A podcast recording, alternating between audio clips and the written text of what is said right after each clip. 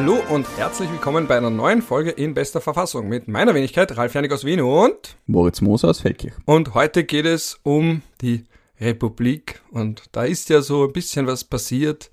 Wir wollten ursprünglich über die Steuerreform sprechen. Ah, schön wäre es gewesen. Steuerreform. Ah, Finanzausgleich. Gemeinsame Steuern. Ah, ich vermisse es jetzt schon, Ralf. Aber ja, die Republik ist natürlich ein bisschen ein größeres Thema als der Finanzausgleich. Ja, es sind ja ein paar Sachen passiert. Wir haben einen neuen Kanzler und wer hätte das gedacht? Sebastian Kurz ist zumindest vorerst nicht mehr im Amt und wir werden uns heute ein bisschen auseinandersetzen mit der Frage, wie lange er denn nicht mehr im Amt sein wird. Ist seine Karriere vorbei? Ja oder nein? Was sind denn da die Anschuldigungen? Also wir haben ein dichtes Programm und wir werden aber auch versuchen, nicht zum x-ten Mal all das zu sagen, was ohnehin schon gesagt worden ist, von uns, von allen Kommentatoren des Landes. Also dieses Diktum, das unser ehemaliger Chef, der Michael Fleischager, so gerne immer zitiert hat, dieses Es ist alles schon gesagt, nur noch nicht von jedem, das nehmen wir uns zu Herzen, wir schauen, ob es vielleicht noch ein paar Lücken gibt. Und die erste Lücke, die ich da gleich habe, ist die, Moritz, wenn ein neuer Kanzler ins Amt kommt, und seit es diesen Podcast gibt, war es ja haben wir immer unter Kurz unseren Podcast gemacht? Frage ich mich gerade schon, gell? Ja. Ich glaube, wir haben, wir haben schon, haben, wir, haben, ah ja, stimmt, doch, doch, ja. Die äh, äh, Bierlein-Regierung war schon aus dem Amt, ja.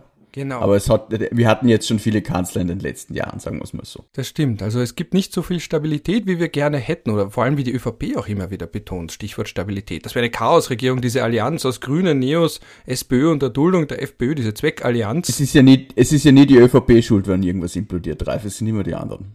Genau. Und das ist ein schöner Anlass zu sagen, wenn schon mal sowas passiert, so ein neuer Kanzler, da weiß ich, da gibt's einen, da denke ich dann immer daran, okay, was sind da jetzt die technischen Spezifizitäten? Und da weiß ich immer, da kenne ich jemanden, der sowas weiß und der sitzt in Vorarlberg. Und was passiert denn, wenn da ein neuer Kanzler ernannt wird und ein anderer quasi zurücktritt? Was passiert? Ab wann ist der Kurz dann auch wirklich nicht mehr Kanzler? Und ab wann ist der Herr Schallenberg dann wirklich Kanzler? Das kommt ganz drauf an. Also jetzt im, im konkreten Fall äh, war es ja so. Das ist eine Juristenantwort. Ja, eigentlich. na eh, es ist, ja, aber ich bin ja kein Jurist, aber es kommt trotzdem drauf an. Du bist an. ein also, de facto Jurist für mich. Ah, ein de facto Verfassungsjurist. Das ist eine, eine, eine freundliche Übertreibung, aber danke dir. Ähm, na, wir hatten bei du weißt, wie gern ich dir schmeichle. Na, und ich, du weißt gar nicht, wie viel Schmeichelei ich ertragen kann. Aber äh, wir hatten bei Feimann ja den Fall, dass der ja wirklich sofort zurückgetreten ist. Also der wollte ja auch nicht ähm, an einen Nachfolger quasi handschlagmäßig übergeben. Da war er dann auch wirklich sofort weg. Es ist witzigerweise im Bundesverfassungsgesetz nicht geregelt, äh, ähm, was ist, wann jemand von sich aus zurücktritt, aber die herrschende Meinung geht davon aus, dass die Leute auf eigenem Wunsch ihres Amtes zu entheben sind. Oder hat man es mittlerweile geregelt? Nein, ich glaube nicht. Aber äh, wandern ist es eh zumindest lange nicht geregelt gewesen.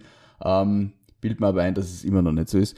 Jedenfalls, wann der Bundeskanzler zurücktreten will, muss der Bundespräsident des Amtes entheben. Ähm, dann gibt's kurzfristig keinen Kanzler, der Bundespräsident muss. Aber was passiert dann, wenn der, wenn der Bundespräsident sagt, ich enthebe dich nicht, auch wenn du zurücktreten willst? Ja, das wäre dann eine schwierige Fallkonstellation, weil man eben davon ausgeht, dass man niemanden dazu zwingen kann, ein Amt auszuüben und dann müsste man darüber streiten, wenn der Bundespräsident davon ausgeht, dass er weiterhin Kanzler ist, er selber aber nicht und sich quasi weigert, das Amt auszuüben, weil er sagt, ich bin ja zurückgetreten, hätten wir eine Pattsituation, die äh, das Bundesverfassungsgesetz trotz seiner Schönheit und Eleganz nicht vorhergesehen hat. Eine wunderschöne Pflichtübungsfallkonstellation fällt mir da gerade auf. Ja, aber das ist, das ist ja Damit kann man Studenten Wahlkonstellation. Ja, schon, weil es ja keine Antwort drauf gibt. Also, ich meine, ja, also, na, man findet natürlich schon eine, aber es ist schon, es ist schon sehr böse, wenn man jetzt, äh, sie da, ähm, äh, die, die Freiheit des Menschen gegen die Verfassung abwiegen lässt. Ähm, du sagst Fall, böse, ich sag spannend. Sollte, weil, äh, ah, du unterbrichst mir öfter als ich dich normalerweise, Ralf. So fühlt sich das an. Ähm, ja, ja, ich kann eh damit umgehen. Gusch. äh, äh, der Bundespräsident betraut dann ein Mitglied der Bundesregierung mit der Fortführung des, der, der Geschäfte. Das ist dann der, der, so der einst, der, der, mit dem einstweiligen Vorsitz in der Bundesregierung, wo man dann immer darüber streiten kann, ist er jetzt Bundeskanzler oder nicht. Ich sage ja, andere sagen nein. Ähm, er hat jedenfalls alle Rechte und Pflichten eines Bundeskanzlers, auch wenn er nur einstweilig betraut ist. Das war jetzt äh, beim Rücktritt von Werner Feimann, äh, Vizekanzler Mitterlehner. Ähm, und danach wird dann ein neuer Bundeskanzler ernannt. Das war in dem Fall Kern. Bei Kurz war es ein bisschen anders, der ist ja nicht quasi sofort stand die Bede zurückgetreten, sondern der hat dann einen Nachfolger übergeben, wie es ja auch üblicherweise der Fall ist. Also da war Werner Feimann wirklich der Erste in der Zweiten Republik, der das so gemacht hat. Bei beim normalen Fall, wie wir ihn jetzt hatten, ist es so, dass der Bundespräsident quasi im selben Atemzug den bisherigen Bundeskanzler enthebt und den neuen ernennt und angelobt. Das heißt. Sind die dann im selben Raum auch, oder wie? Normalerweise nicht. Also das ist, war auch diesmal nicht so der Fall, weil es selten so ist, dass der Bundeskanzler aus freudigem Anlass herausgeht. Ich könnte jetzt nicht darauf schwören, dass das nie der Fall war. Ich kann mir jetzt zum Beispiel vorstellen, dass bei Franitzky und Klima vielleicht so war, weil der Franitzky ja doch freiwillig gegangen ist, aber grundsätzlich ist der alte Altkanzler nicht dabei, wenn der neue ernannt und angelobt wird.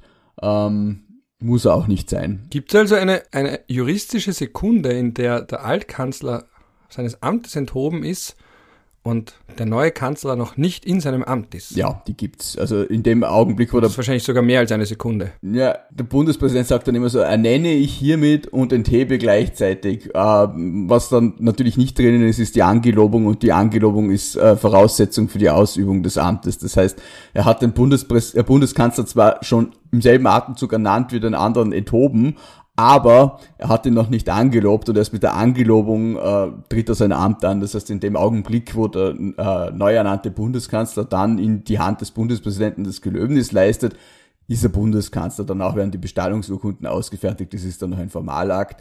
Äh, aber an und für sich ist die Verschriftlichung zur Ernennung und Angelobung nicht notwendig, aber eben Usus, um das Ganze auch für die Nachwelt festzuhalten. Und dann haben wir einen neuen Bundeskanzler, ja. Und dann wird auch die Bundesregierung neu gezählt. Also wir haben dann nicht mehr Bundesregierung äh, Kurz 2, sondern Bundesregierung Schallenberg. Da ist ein bisschen so, wie man das bei den Juristen, glaube ich, nennt, die Mantel-Herzog-Theorie. Ich habe, glaube ich, mal mit dem König fällt der Mantel gesagt, das äh, hat dem Herrn Lehofer nicht gefallen, hat mir dann freundlich darauf hingewiesen, das ist natürlich die Mantel-Herzog-Theorie, also mit dem Herzog fällt der Mantel, das heißt so viel wie, äh, wann der Chef nicht mehr ist, sind die anderen auch nicht mehr, das gilt dann nur bedingt, das heißt, es muss nicht die ganze Bundesregierung zurücktreten, wenn der Bundeskanzler zurücktritt, sondern die bleiben im Amt, aber sie sind nicht mehr die Bundesregierung Kurz, sondern sie sind dann die Bundesregierung Schallenberg, aber das ist eher ein politischer politikwissenschaftlicher Zählrhythmus als etwas, das irgendwo gesetzlich vorgesehen wäre. Aber die haben ja auch alle gesagt, sie wären unter einem anderen Kanzler als Kurz nicht mehr im Amt verfügbar oder sie würden das nicht zulassen. Die haben doch alle auch unterschrieben. Was ist denn da passiert?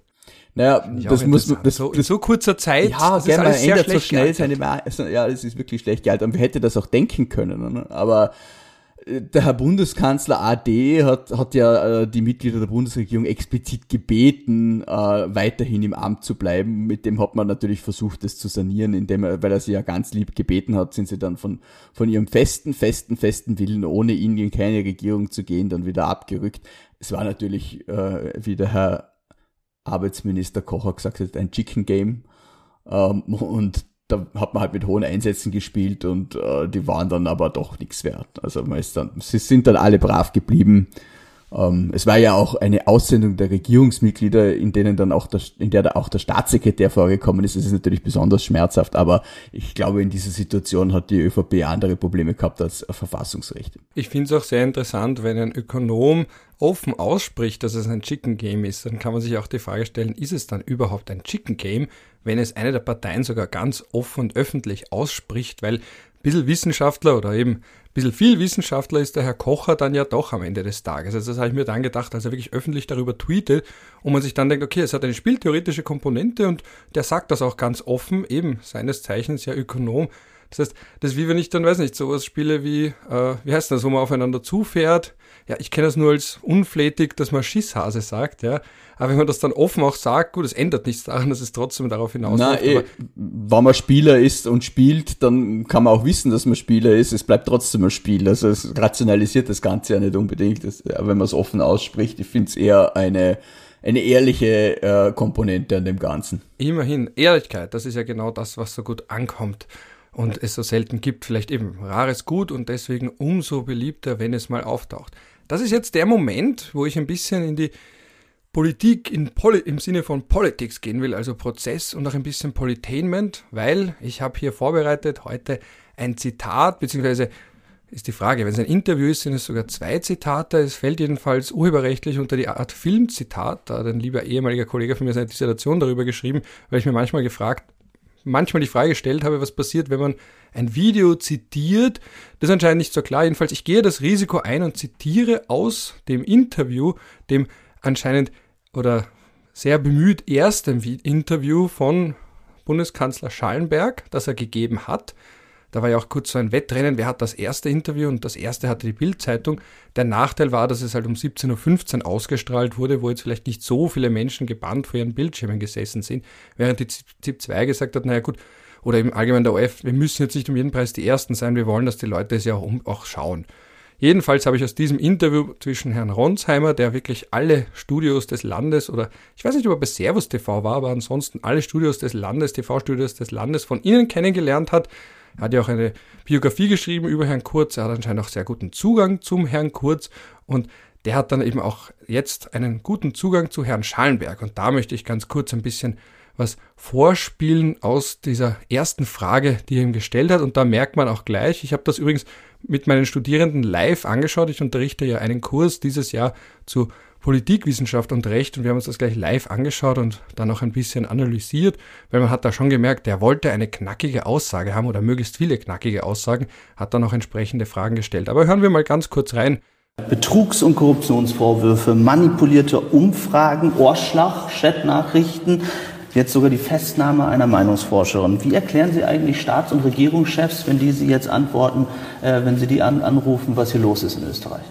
ganz offen, ich habe als Außenminister schon in den letzten Monaten wurde ich nie mit Fragen zu diesen Themen befasst. Ähm, und äh, ich, ich sehe da, ich erwarte das eigentlich auch jetzt nicht. Wir haben einen funktionierenden Rechtsstaat. Ich vertraue auf die Justiz. Wenn es etwas aufzuklären äh, gibt, wird es aufgeklärt werden in diesem Land. Und das wird auch da so sein. Aber spielen wir das mal durch. Ich bin jetzt Bundeskanzlerin Angela Merkel und rufe Sie an und fragt, was ist in Österreich los? Wie ich werde, jetzt, ich werde jetzt nicht ganz offen meine Gespräche, die ich mit anderen Staats- und Regierungschefs führen werde, äh, hier vor Ihnen nachvollziehen. Ich wurde, wie gesagt, in der Vergangenheit nie darauf angesprochen. Aber das kann jetzt ja passieren, weil Österreich ist in den Weltnachrichten mit diesen Betrugs- und Korruptionsvorwürfen. Und dann äh, werde ich ganz klar sagen, dass dort, wo eine Aufklärung erfolgen wird, ich erwarte, dass sie rascher äh, funktioniert und dass hier die Justiz arbeiten wird. Und das hat die Vergangenheit bewiesen. Wir haben einen funktionierenden Rechtsstaat, habe ich überhaupt nicht den geringsten Zweifel. Und ich persönlich habe ja auch schon am Montag gesagt, dass ich persönlich der Meinung bin, äh, dass die strafrechtlichen Vorwürfe an den äh, ehemaligen Bundeskanzler und jetzt Parteiobmann und Clubobmann Sebastian Kurz, dass die sich äh, erwarte ich in Luft auflösen werden. Das heißt, gleich mal in Medias Res gehen. Es gibt ja Verfahren und immerhin, das muss man schon sagen, hat der neue Kanzler betont, die Unabhängigkeit der Justiz und den funktionierenden Rechtsstaat Österreich. Und das ist ja so ein Thema, das uns jetzt auch schon lange begleitet, diese Angriffe auf den Rechtsstaat, die linken Zellen in der linken WKSDA, die auf dem linken Auge blind sind, sozusagen, um es ganz übertrieben zu sagen. Das ist ja auch äh, Hardcore Litigation PR, wenn man so sagen will. Oder eben, dass auch die ÖVP vor jetzt, glaube ich, es waren in Summe zwei Pressekonferenzen gesagt hat, ja, wir haben gehört, es gibt Hausdurchsuchungen, aber ihr braucht das gar nicht probieren.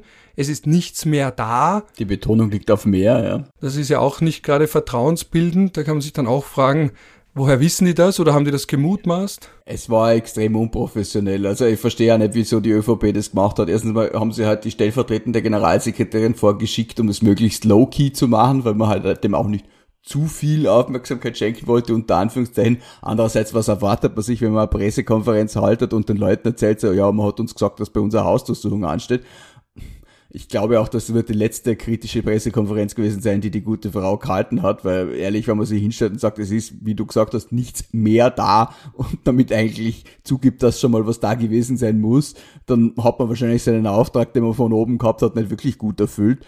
Und auch äh, wenn sie das jetzt sprachlich wunderbar umgebracht hätte, wäre immer noch das Geschmäckle da gewesen, dass sie halt einfach eine fucking Pressekonferenz gemacht haben, um den Leuten zu erzählen, äh, ja, bei uns steht der Hausdurchsuchung an, irgendwer hat uns gesagt, wir sagen aber nicht wer, aber wir regen uns darüber auf, dass es irgendwer gesagt hat. Wer hat ihnen das gesagt? Nein, das sagt man nicht, wer es uns gesagt hat, aber man hat es uns gesagt, dass man es uns gesagt hat. Also es gibt ja diese Zusammenschnitte von dieser Pressekonferenz, die ja mehr als peinlich sind und insgesamt hat das natürlich auch, wie du richtig sagst, bis zum gewissen Grad ein Vertrauen, das Vertrauen in den Rechtsstaat äh, erschüttert, weil ich meine, wo sind wir eigentlich, dass sich die führende Regierungspartei in diesem Land hinstellt und sagt, wir haben hinten um irgendwo gehört, dass es da jetzt eine Hausdurchsuchung geben soll. Ich meine, was war der Sinn und Zweck dahinter? Einfach nur, um dann hinterher, wann man wieder mal draufkommt, dass vorab was gelöscht wurde, sagen zu können, naja, die Gerüchte waren ja eh überall und wir haben das sicher nicht aus dem ÖVP geführten Innenministerium gewusst? Oder welcher andere Plan ist dahinter gesteckt? Ich verstehe es nicht ganz, aber es war eher eine diffuse Aktion. Das ist ja auch einer der Gründe, warum das Antikorruptionsvolksbegehren ja auch fordert, also eine eigene äh, Einsatztruppe, die eben dann losgelöst von einem Ministerium selbst und eigenständig das machen kann und vielleicht wirklich direkt an der WKStA oder überhaupt an den Staatsanwaltschaften gekoppelt ist, um da ein bisschen dieses Mauscheln da ein bisschen zu unterbinden. Natürlich wäre das jetzt auch kein Garant, aber wie du sagst, wenn das Innenminister. Das halte ich persönlich für problematisch. Also ich bin da von kein, kein Anhänger dieses Punktes des, äh, des Volksbegehrens, ganz einfach, weil ich der Meinung bin, dass äh, Zwangsgewalt immer politisch gebunden sein muss und das nicht sein kann, dass ich eine bewaffnete Truppe in dieser Republik habe, die Hausdurchsuchungen äh, durchführen kann, die Zwangsmittel anwenden kann,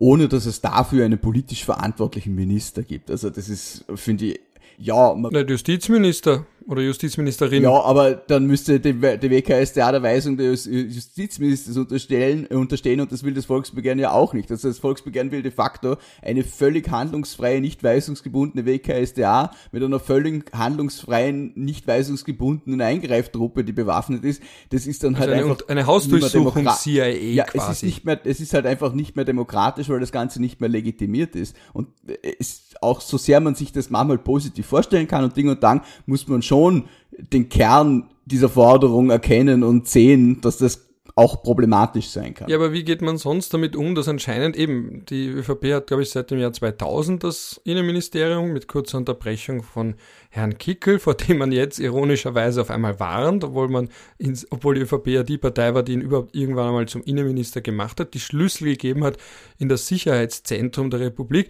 Aber gut, das nur kurz als Schelte am Rande.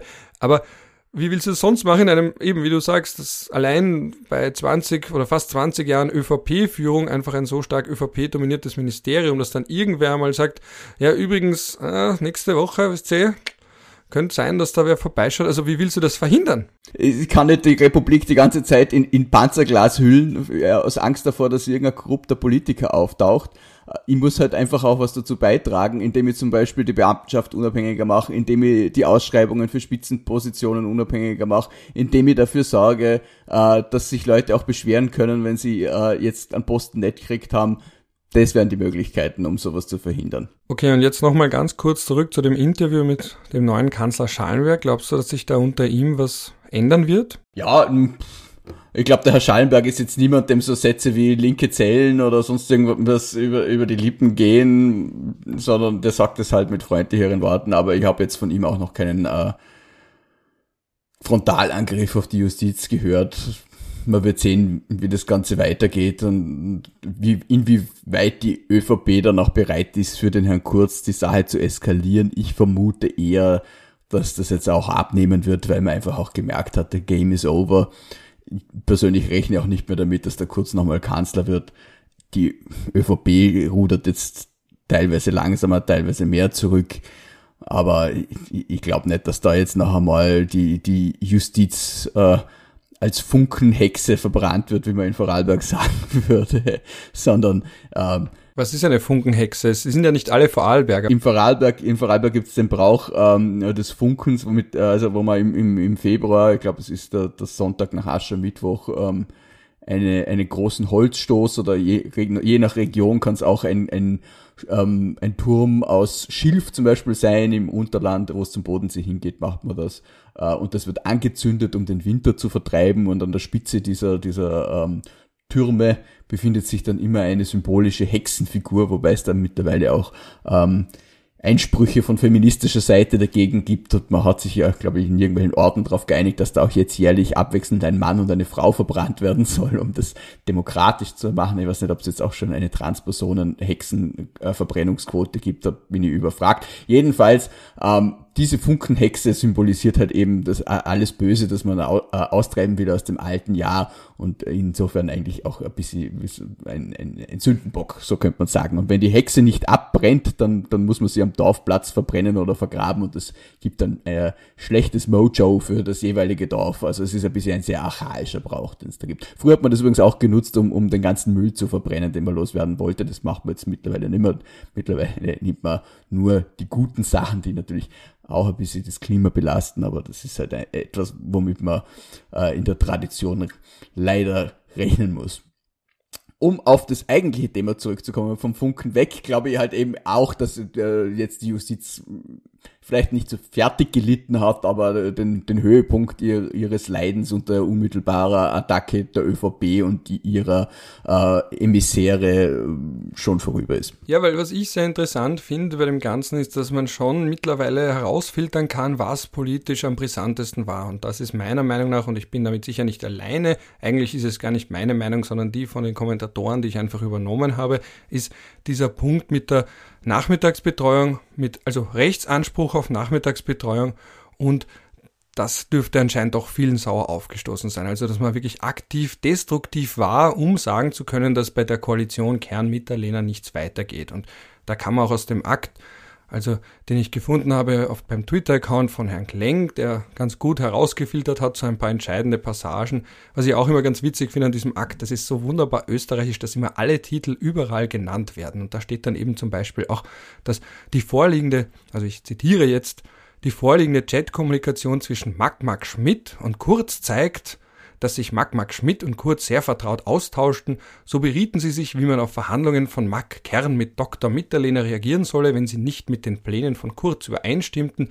Bei Unzufriedenheit von Mac Mac Schmidt und Kurz mit dem Vorgehen des damaligen Parteiobmanns Dr. Mitterlehner besprachen sie das weitere Vorgehen, zum Beispiel im Zusammenhang mit Verhandlungen über die Bankenabgabe und Rechtsanspruch auf Nachmittagsbetreuung Ende Juni 2016 Klammer zu, sehr vertraut, was beispielsweise auch Absprachen über parteiinternes Vorgehen von Kurz inkludierte. Und dann werden eben diese Chats beispielhaft dargestellt. Und das finde ich ganz interessant. Da schreibt eben der Herr Schmidt dem Herrn Kurz im September 2016, Ende September 2016, wir müssen bei Banken aufpassen, die wollen das am Montag weiter besprechen und entscheiden. HBK, also Herr Bundeskanzler, und dann HVK, Herr Vizekanzler. Diese Abkürzungen habe ich ja durch dich gelernt, vor allem HVK kannte ich nicht.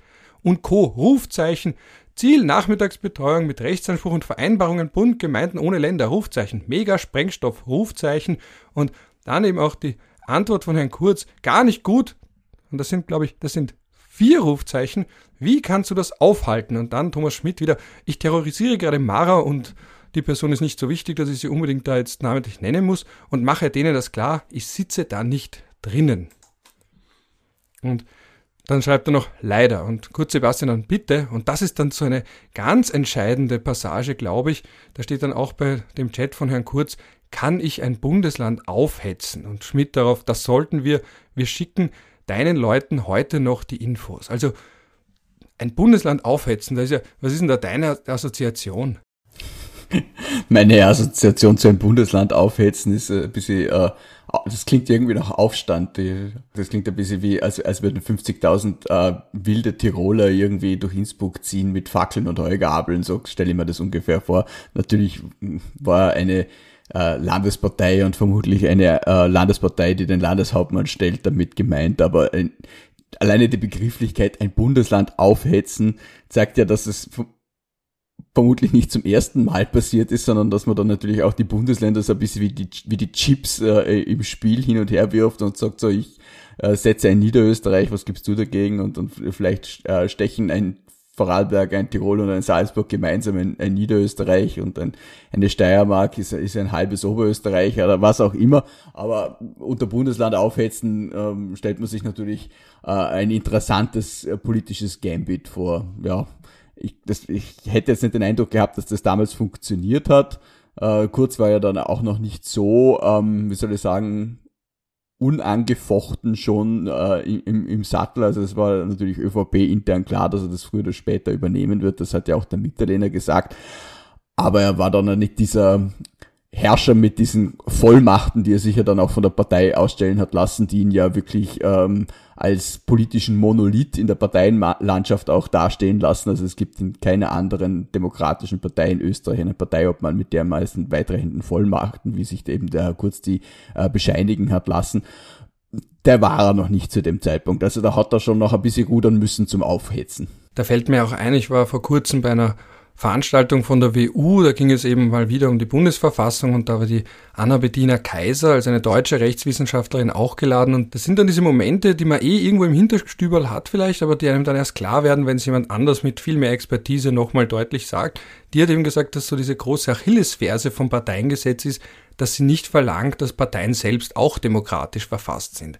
Und sie hat dann gemeint, Kelsen hätte das damals schon bemängelt, da brauchen wir jetzt nicht lang versuchen, was die Frage zu stellen, was würde Kelsen wohl sagen. Aber ich finde das sehr interessant, dass wir in einer Demokratie im Parteiengesetz keine Notwendigkeit haben, dass die Parteien selbst nach innen demokratisch verfasst sind. Wie siehst denn du das? Naja, nachdem Parteien an gewisse Organe haben müssen, glaube ich, nach dem Parteiengesetz. Da erwischt mir jetzt auf dem kalten Fuß, ich habe gar nicht nachschauen können, aber äh, machen wir es machen wir es wie eine Provi, machen wir es wie eine Provi-Prüfung. Ich glaube, im Parteiengesetz, äh, das Parteiengesetz schreibt den Parteien schon vor, dass sie gewisse Institutionen haben müssen. Ähm, was ja auch wieder äh, impliziert, dass die ja irgendwie bestellt werden müssen.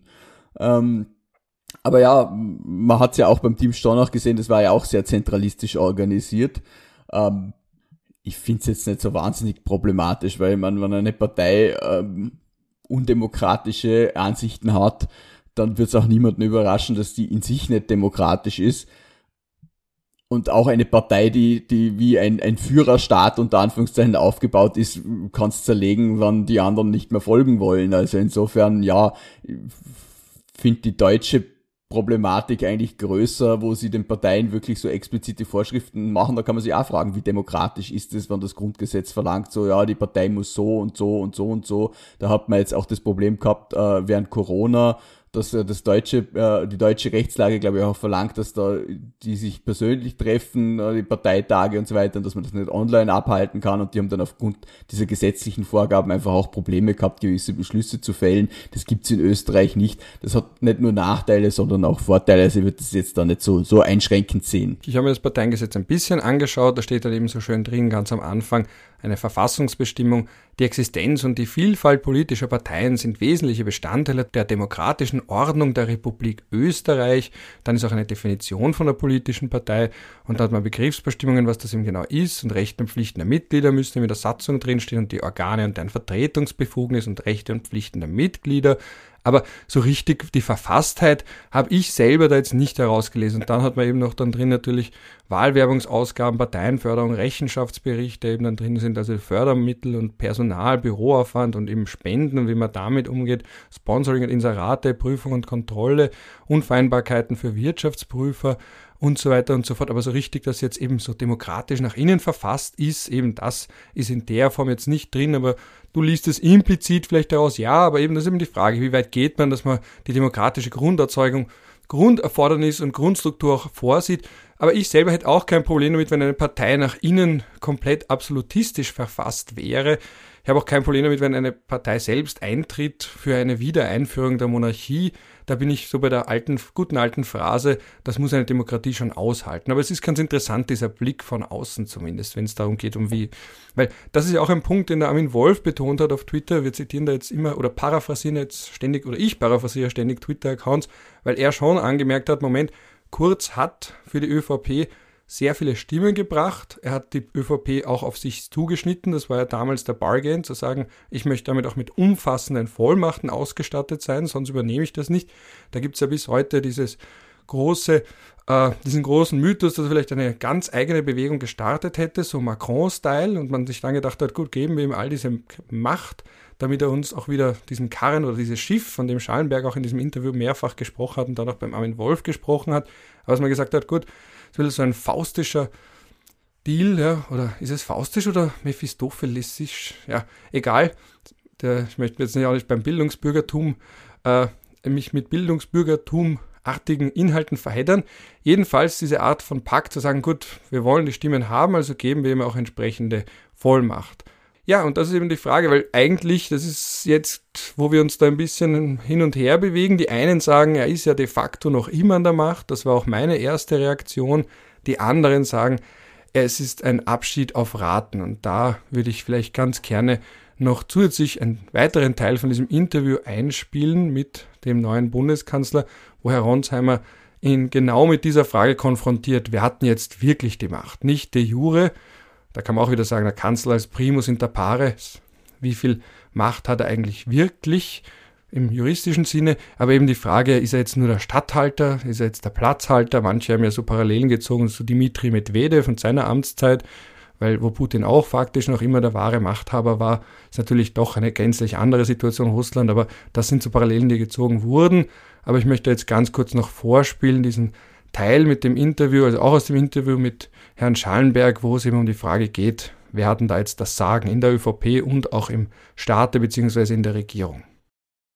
Lassen Sie uns über Ihre Arbeit jetzt als Kanzler sprechen. Hier von Ihrem Kanzleramt entfernt, wo bis vorgestern, ja bis Samstag Sebastian Kurz zu Hause war, ist die ÖVP-Zentrale nur rund 800 Meter entfernt. Wie unabhängig können Sie eigentlich als Kanzler arbeiten, wenn Sebastian Kurz da drüben jetzt eigentlich eine Regierungszentrale eingerichtet hat? Also zwei Punkte dazu. In der österreichischen Bundesverfassung ist die Rolle des Bundeskanzlers ganz klar. Ich wurde am Montag zum Bundeskanzler angelobt und ich habe eine bewährte Regierungsmannschaft, mit der ich zusammenarbeiten werde. Aber etwas in der Demokratie auch ganz klar. Wir sind ja nicht in der Regierung sozusagen im Spiel der freien politischen Kräfte. Es gibt eine Koalition, eine aufrechte Koalition der ÖVP, der christlich-sozialen und der Grünen in diesem Land. Wir sind übereingekommen, dass wir diese Koalition auch fortführen werden. Und da ist es völlig normal, dass man sich mit dem Club im Parlament, das heißt so bei uns, oder eben mit der Partei abspricht. Das ist man, wir sind ja sozusagen nicht freischwebend in dieser Bundesregierung. Wer gibt politisch jetzt die Richtung vor Sie oder sowas dann kurz? Nein, wir werden uns sehr eng absprechen, ich in meiner Rolle. Aber man hat ja manchmal auch unterschiedliche Meinungen zu politischen Themen. Ja, deswegen, deswegen, Sie oder Herr Kurz? Deswegen braucht es Abstimmung. Ganz offen, wir arbeiten seit Jahren schon zusammen, Sebastian Kurz. Aber ja in einer unterschiedlichen Rollenverteilung. Da war Sebastian Kurz wahr. immer der Chef. Aber ich war als Außenminister und musste da auch nicht äh, irgendwie regelmäßig mit ihm äh, reden, weil wir haben einen sehr starken Konsens und Übereinstimmung, was politische Fragen betrifft.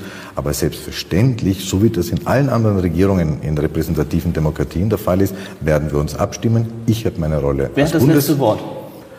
Ähm, wenn es sozusagen geht um Rolle der Regierungsarbeit, ich bin als Bundeskanzler dieser Republik angelobt. Ich habe die Verantwortung gegenüber dem Parlament und dem Volk und diese Verantwortung werde ich auch wahrnehmen. Es gibt weiterhin heftige Kritik an Sebastian Kurz, auch von Landeshauptmännern in der ÖVP und auch Stimmen, die in die Richtung gehen und sagen, eigentlich reicht das noch nicht an Konsequenzen, weil dort, Zitat, würde man ein Sittenbild erkennen in der ÖVP. Wie sehen Sie seine Rolle jetzt als ÖVP-Chef? Wie lange kann er das überleben? Also eigentlich steht er überhaupt nicht zur Frage. Vor wenigen Wochen wurde noch mit 99,4 Prozent, also einem fulminanten Ergebnis zum Parteiobmann wieder bestätigt. Gerade letzten Montag, also vorgestern mit 100 Prozent der Stimmen zum Clubobmann, also zum Chef der, der christlich-sozialen Partei im österreichischen Parlament gewählt. Und die Stimmen, die jetzt sozusagen hochgespielt werden, dass da der eine Landeshauptmann oder der andere etwas gesagt hätte. Ich hatte auch persönlich Kontakt mit diesen Landeshauptleuten.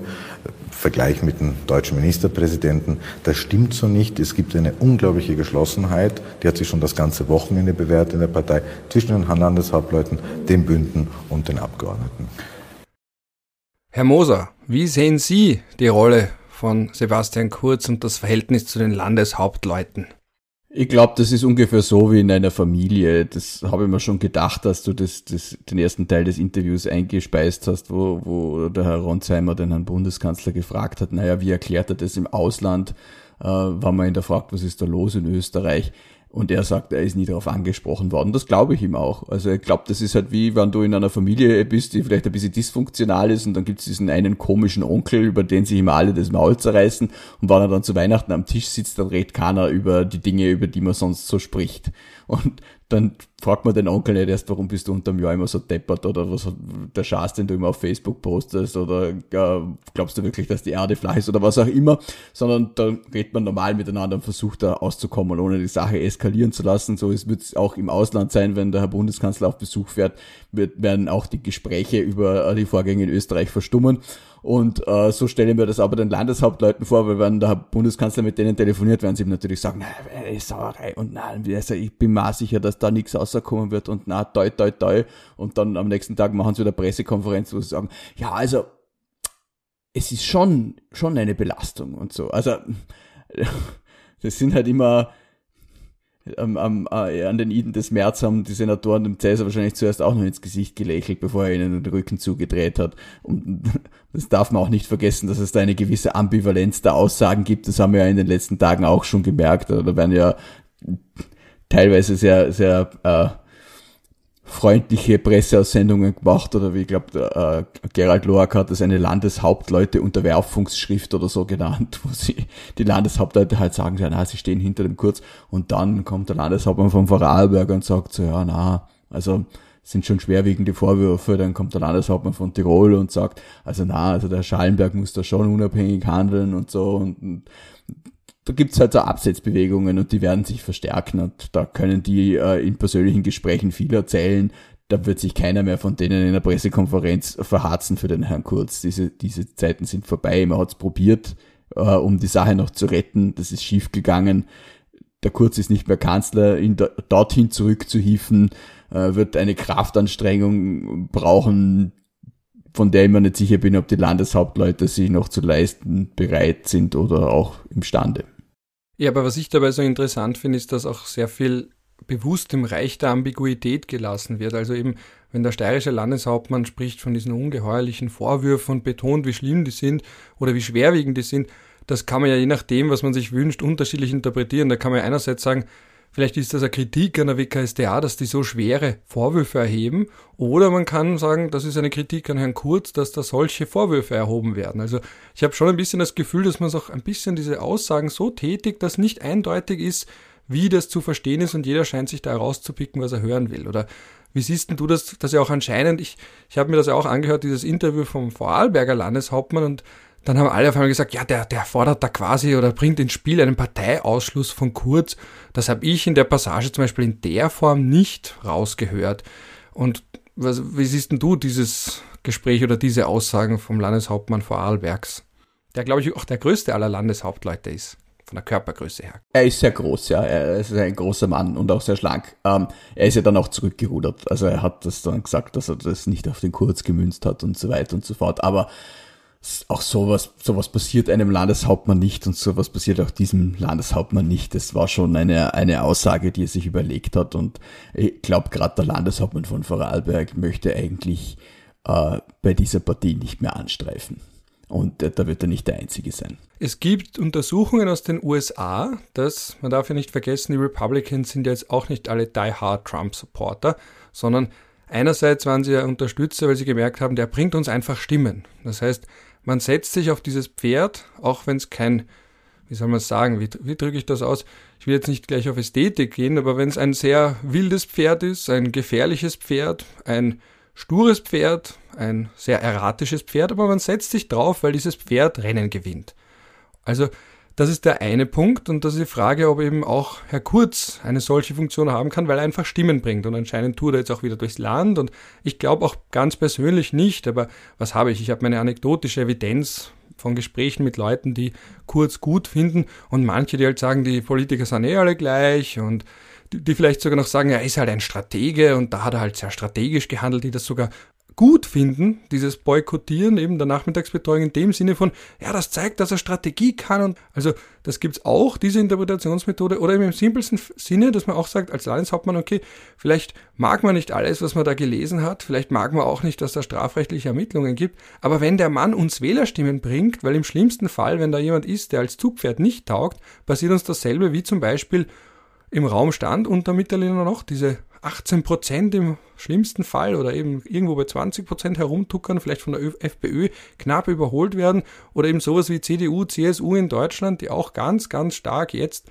vom Abgang Merkels gelitten hat, dass da diese Sorge im Raum steht. Und andererseits auch ein interessanter Punkt, der auch, wo es auch Forschung gibt aus den USA zu Trump, ist, dass man da auch gemerkt hat, dass egal wie schlimm er ist und egal was er tut, wenn die Kritik von links kommt, fängt ein Solidarisierungseffekt an, dass im republikanischen Lager sich die Leute denken, ja gut, wenn er so viel kritisiert wird von den bösen und verhassten Linken, also wenn ihr da die Wahl habt zwischen diesen Linken und, und eben Bernie Sanders und äh, Ocasio-Cortez und wie sie alle heißen, diese Feindbilder der Republikaner, ja, also im Zweifel ist das trotzdem unser Mann und den werde ich verteidigen vor diesen linken, bösen. Und ein bisschen in Österreich ist das vielleicht ja auch so. Ja? Also wenn da jetzt die Miesigs dieses Landes und die Klenks dieses Landes den Bundeskanzler so scharf kritisieren, dass dann vielleicht trotzdem im konservativen Lager ein Solidarisierungseffekt einsetzt, der dann dazu führt, dass man sagt, trotz allem, das ist immer noch unser Mann und die bösen linken Journalisten und die haben ja auch alle, viele haben ja wirklich das Gefühl, alle Journalisten sind links das finde ich auch immer sehr interessant, weil wir ja trotzdem Krone Österreich und Co. haben. Da war übrigens auch eine, ich weiß, ich habe gerade sehr viele Assoziationsketten, aber nur am Rande, da war auch letztens so eine Studie, wie viele Berichte negativ über Kurz waren in Österreich und wie viele positiv. Und das hat man so mit Balken dargestellt. Und der Balken bei negativ war verschwindend gering und der Balken bei positiv war sehr, sehr lang. Das nur kurz als Einschub. Also Österreich dürfte wirklich das am meisten pro Medium, sagen wir mal Medium im Land sein, aber das nur als Ausflug. Aber der langen Rede kurzer Sinn. Siehst du das nicht auch einerseits diesen Solidarisierungseffekt, wenn die Kritik von links kommt und andererseits, dass man sagt, wir setzen auf dieses Pferd, wenn es Rennen gewinnt, auch wenn es noch mit so vielen Problemen und holprigen Elementen daherkommt? Den Solidarisierungseffekt gibt es natürlich sicher bis zu einem gewissen Grad. Es gibt ja auch Leute, die ihre, ihre Anhänglichkeit zum Herrn Bundeskanzler und äh, der von ihm vertretenen Idee fast in, in äh, religiöser Art und Weise ausleben. Gleichzeitig gibt es natürlich denselben Effekt, von dem du gesprochen hast, diese Rennpferdstrategie, ja, aber man muss auch sagen, der Kurz hat halt der ÖVP nicht viel Wahl gelassen, oder durch seine, durch seine doch sehr ausgeklügelte Strategie, die ÖVP ähm, so hinunterzureiten, dass sie von ihm gerettet werden muss, hat er sie natürlich auch in eine Situation gebracht, wo sie gar nicht anders können hat. Und wenn man sich anschaut, was die ÖVP ihm damals alles versprechen musste, als er die Partei übernommen hat, dann ist das eigentlich schon eine Entleibung der ÖVP. Sie hat ja auch gesagt, so ja, der Kurz darf eine Wahlplattform gründen und wir machen halt mit und ohne irgendwie Bedingungen zu stellen, was für eine Wahlplattform das ist und was auch immer. Also es war wirklich ein Blankoscheck, wie man in, in der Geschichte der Zweiten Republik von einer politischen Partei an ihren Vorsitzenden noch nie gesehen hat. Das war schon, schon sehr erstaunlich. Und ja, dieses Pferd hat Rennen gewonnen und jetzt lahmt es halt. Und lahmende Rennpferde werden dann halt irgendwann zu Salami verarbeitet. Und wenn sie im Rennen irgendwen niedergeritten haben, um bei der bei dieser äh, Metapher zu bleiben, dann wird derjenige nicht äh, der sein, der sie vom Fleischwolf rettet. Und das ist halt auch ein Problem, das der Herr Kurz ein bisschen ähm, heraufbeschworen hat, dass er halt äh, auch eine erkleckliche Liste an Feinden hinterlassen hat, also beziehungsweise an Menschen, die er nicht mehr so versorgt hat, wie die ÖVP sie davor versorgt hat.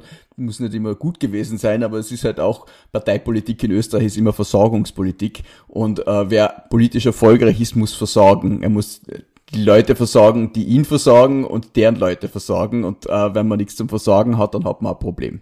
Und der Herr Kurz kann jetzt nicht mehr versorgen, der Herr Kurz hat selber Probleme und damit fällt halt einfach ein wesentliches Standbein dieses ganzen Systems weg. Ja, aber wir wissen ja nicht, ob das Pferd wirklich lahmt. Also so die Umfragen jetzt, ich meine, die absurdeste Umfrage von allen, die ich in letzter Zeit gesehen habe, war die Frage, ob man glaubt, also von welcher Partei man glaubt, dass sie am ehesten profitieren wird. Also das ist wie eine Umfrage, wo man sagt, okay, man tut jetzt so, als wären alle Leute äh, Politikwissenschaftler und fragt sie nach deren Meinung, wer profitieren wird. Aber das heißt ja nicht, dass die Leute auch selbst der Meinung sind, sondern dass sie halt quasi als objektive, neutrale Beobachter dann tätig werden und befragt werden. Also den Sinn von solchen Umfragen verstehe ich nicht ganz, aber ich bin auch jetzt gewiss kein Umfragenexperte. Was ich aber interessant finde, ist, dass wir noch nicht so richtig wissen, wie stark die Marke Kurz beschädigt ist, beziehungsweise ob sie noch rettbar ist, eben wenn man da jetzt wieder eine Offensive startet, wenn dann vielleicht das Verfahren wieder in Vergessenheit gerät, ähm, wenn dann vielleicht wieder das Sie sind gegen ihn, weil er für euch ist, Mantra kommt. Also deswegen glaube ich das nicht ganz, dass das wirklich vorbei ist in dem Sinne, weil eben man, man kann ein strafrechtliches Verfahren, das kann sich auch hinziehen, man kann es selbst auch aktiv hinziehen. Du betonst ja selber auch immer ganz gern, wenn das Strafrecht unser Standard ist, könnte Karl-Heinz Grasser immer noch im Amt sein, weil er ja nach wie vor nicht strafrechtlich letztinstanzlich und damit rechtskräftig verurteilt ist. Also so ganz bin ich mir da nicht sicher. Ja, aber Karl-Heinz Grasser ist auch nicht zurückgekommen in die Politik. Also er ist, das Strafrecht ist eben nicht unser Maßstab. Er ist dann auch zurückgetreten und hat keine Chance mehr gehabt, in die Politik zu gehen. Und ich glaube auch deshalb, dass es vorbei ist, nicht weil das kein Strafverfahren ist, das irgendwie in Vergessenheit gerät. Der Bundeskanzler ist Beschuldigter äh, wegen zweier Verbrechen und einem Vergehen. Und man darf auch nicht vergessen, da sind jetzt wieder Hausdurchsuchungen gewesen, hat wieder Dinge beschlagnahmt. Es kann sein, dass es jetzt vielleicht Kronzeugen geben wird.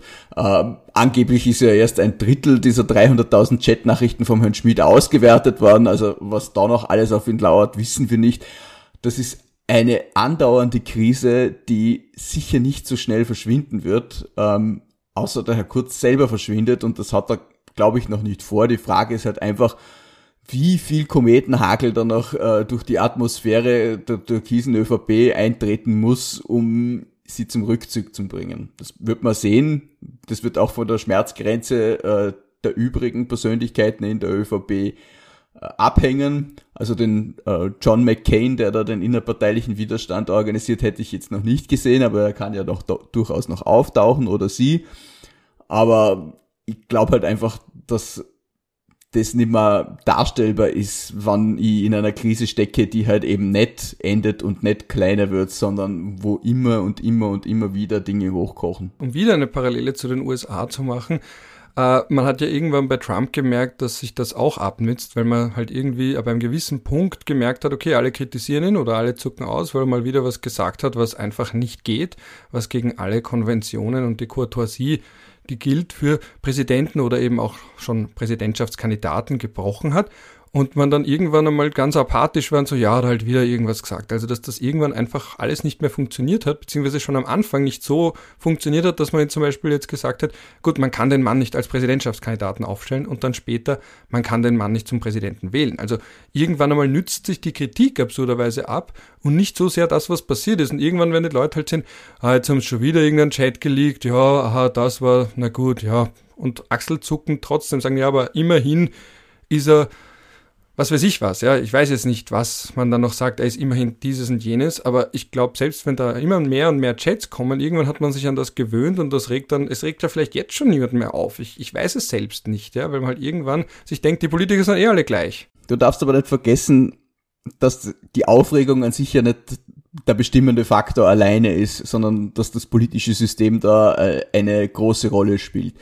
Donald Trump ist auch deshalb im Amt geblieben, weil aufgrund der Verfassung der Vereinigten Staaten es einfach sehr unrealistisch war, dass er des Amtes enthoben wird. Das heißt, das hat immer Ja, aber der wäre auch vielleicht wiedergewählt worden auch. Er ist aber wenn nicht Corona nicht passiert worden, wäre. Ralf. Ja, aber da war auch Corona dazwischen. Ja, eh, da kann man vieles hätte Tetivare, er ist nicht wiedergewählt worden und damit hat sich das. Vielleicht kommt er auch wieder auch wenn der Herr Kurz wieder versuchen würde, Bundeskanzler zu werden, muss er mal jemanden finden, der ihm die Mehrheit im Nationalrat verschafft und diese Mehrheit sehe ich halt momentan auch nicht und das politische System Österreichs wird es ihm schwer machen, wieder an die Macht zu kommen. Weil auch wenn die ÖVP noch einmal stärkste Partei wird, er hat schon so ziemlich alle an Koalitionspartnern durch, die ihm diese Mehrheit verschaffen können. Wer macht denn das jetzt noch? Also auch wenn ich jetzt äh, von, von jeder die Grünen vielleicht. Ja, wenn ich von jeder Politromantik weggehe und sage, ja, machen wir äh, ein, ein hartes Verhandlungsspiel und schauen, wer bietet wem was. Ich, sehe jetzt diese Verhandlungsgegenstände nicht, die man da austauschen könnte, um kurz wieder zurück ins Kanzleramt zu hieven. Und äh, das ist der wesentlich bestimmendere Faktor als die Frage, ob sich jetzt gerade irgendjemand auf Twitter über irgendeinen Beistrich echauffiert oder sonst irgendwas, sondern ja, ich glaube, er ist jetzt halt einmal zurückgetreten weil er sonst äh, des enthoben äh, worden wäre, nach, weil der Nationalrat ihm ziemlich sicher das Vertrauen entsagt hätte. Also ich sehe jetzt nicht, dass, er, dass er ähm, diesen selben Schutzschild hatte, nach Trump hatte, weil einfach das politische, politische System das nicht hergibt. Jetzt gibt es natürlich Spekulationen, er könnte sich zum Bundespräsidenten wählen lassen, was manche aufstellen. Er ist ja seit kurzem alt genug. Ja, aber ich auch, aber deshalb will ich auch nicht zum Bundespräsidenten gewählt und er auch nicht und du auch nicht. Ich würde dich wählen. Ah, danke, Ralf. Aber ich glaube, wir sind schon zu dritt äh, an Leuten in diesem äh, Diskussionskreis, wobei er nicht teilnimmt, die nicht Bundespräsident werden. Und der Sebastian Kurz macht keine 51 Prozent bei einer Wahl. Auch wenn man immer diese, diese Umfragen hat, so ja, wenn sie den Kanzler direkt wählen könnten und bla bla, bla wählt man eben nicht direkt den Bundespräsidenten wählt man direkt. Da haben die Österreicher gern einen Opa, der freundlich salbungsvolle Worte spricht. Das wird kein 35-Jähriger mit drei Strafverfahren werden. das sind einfach alles ein bisschen illusorische Planspiele, aber ich glaube auch, dass man das jetzt nicht innerhalb der türkisen ÖVP nicht glaubt, dass das wirklich äh, eine, eine gangbare Variante wäre. Ich glaube, die sind jetzt noch dabei äh, auszuloten, was sie machen wollen und eine neue Strategie zu finden.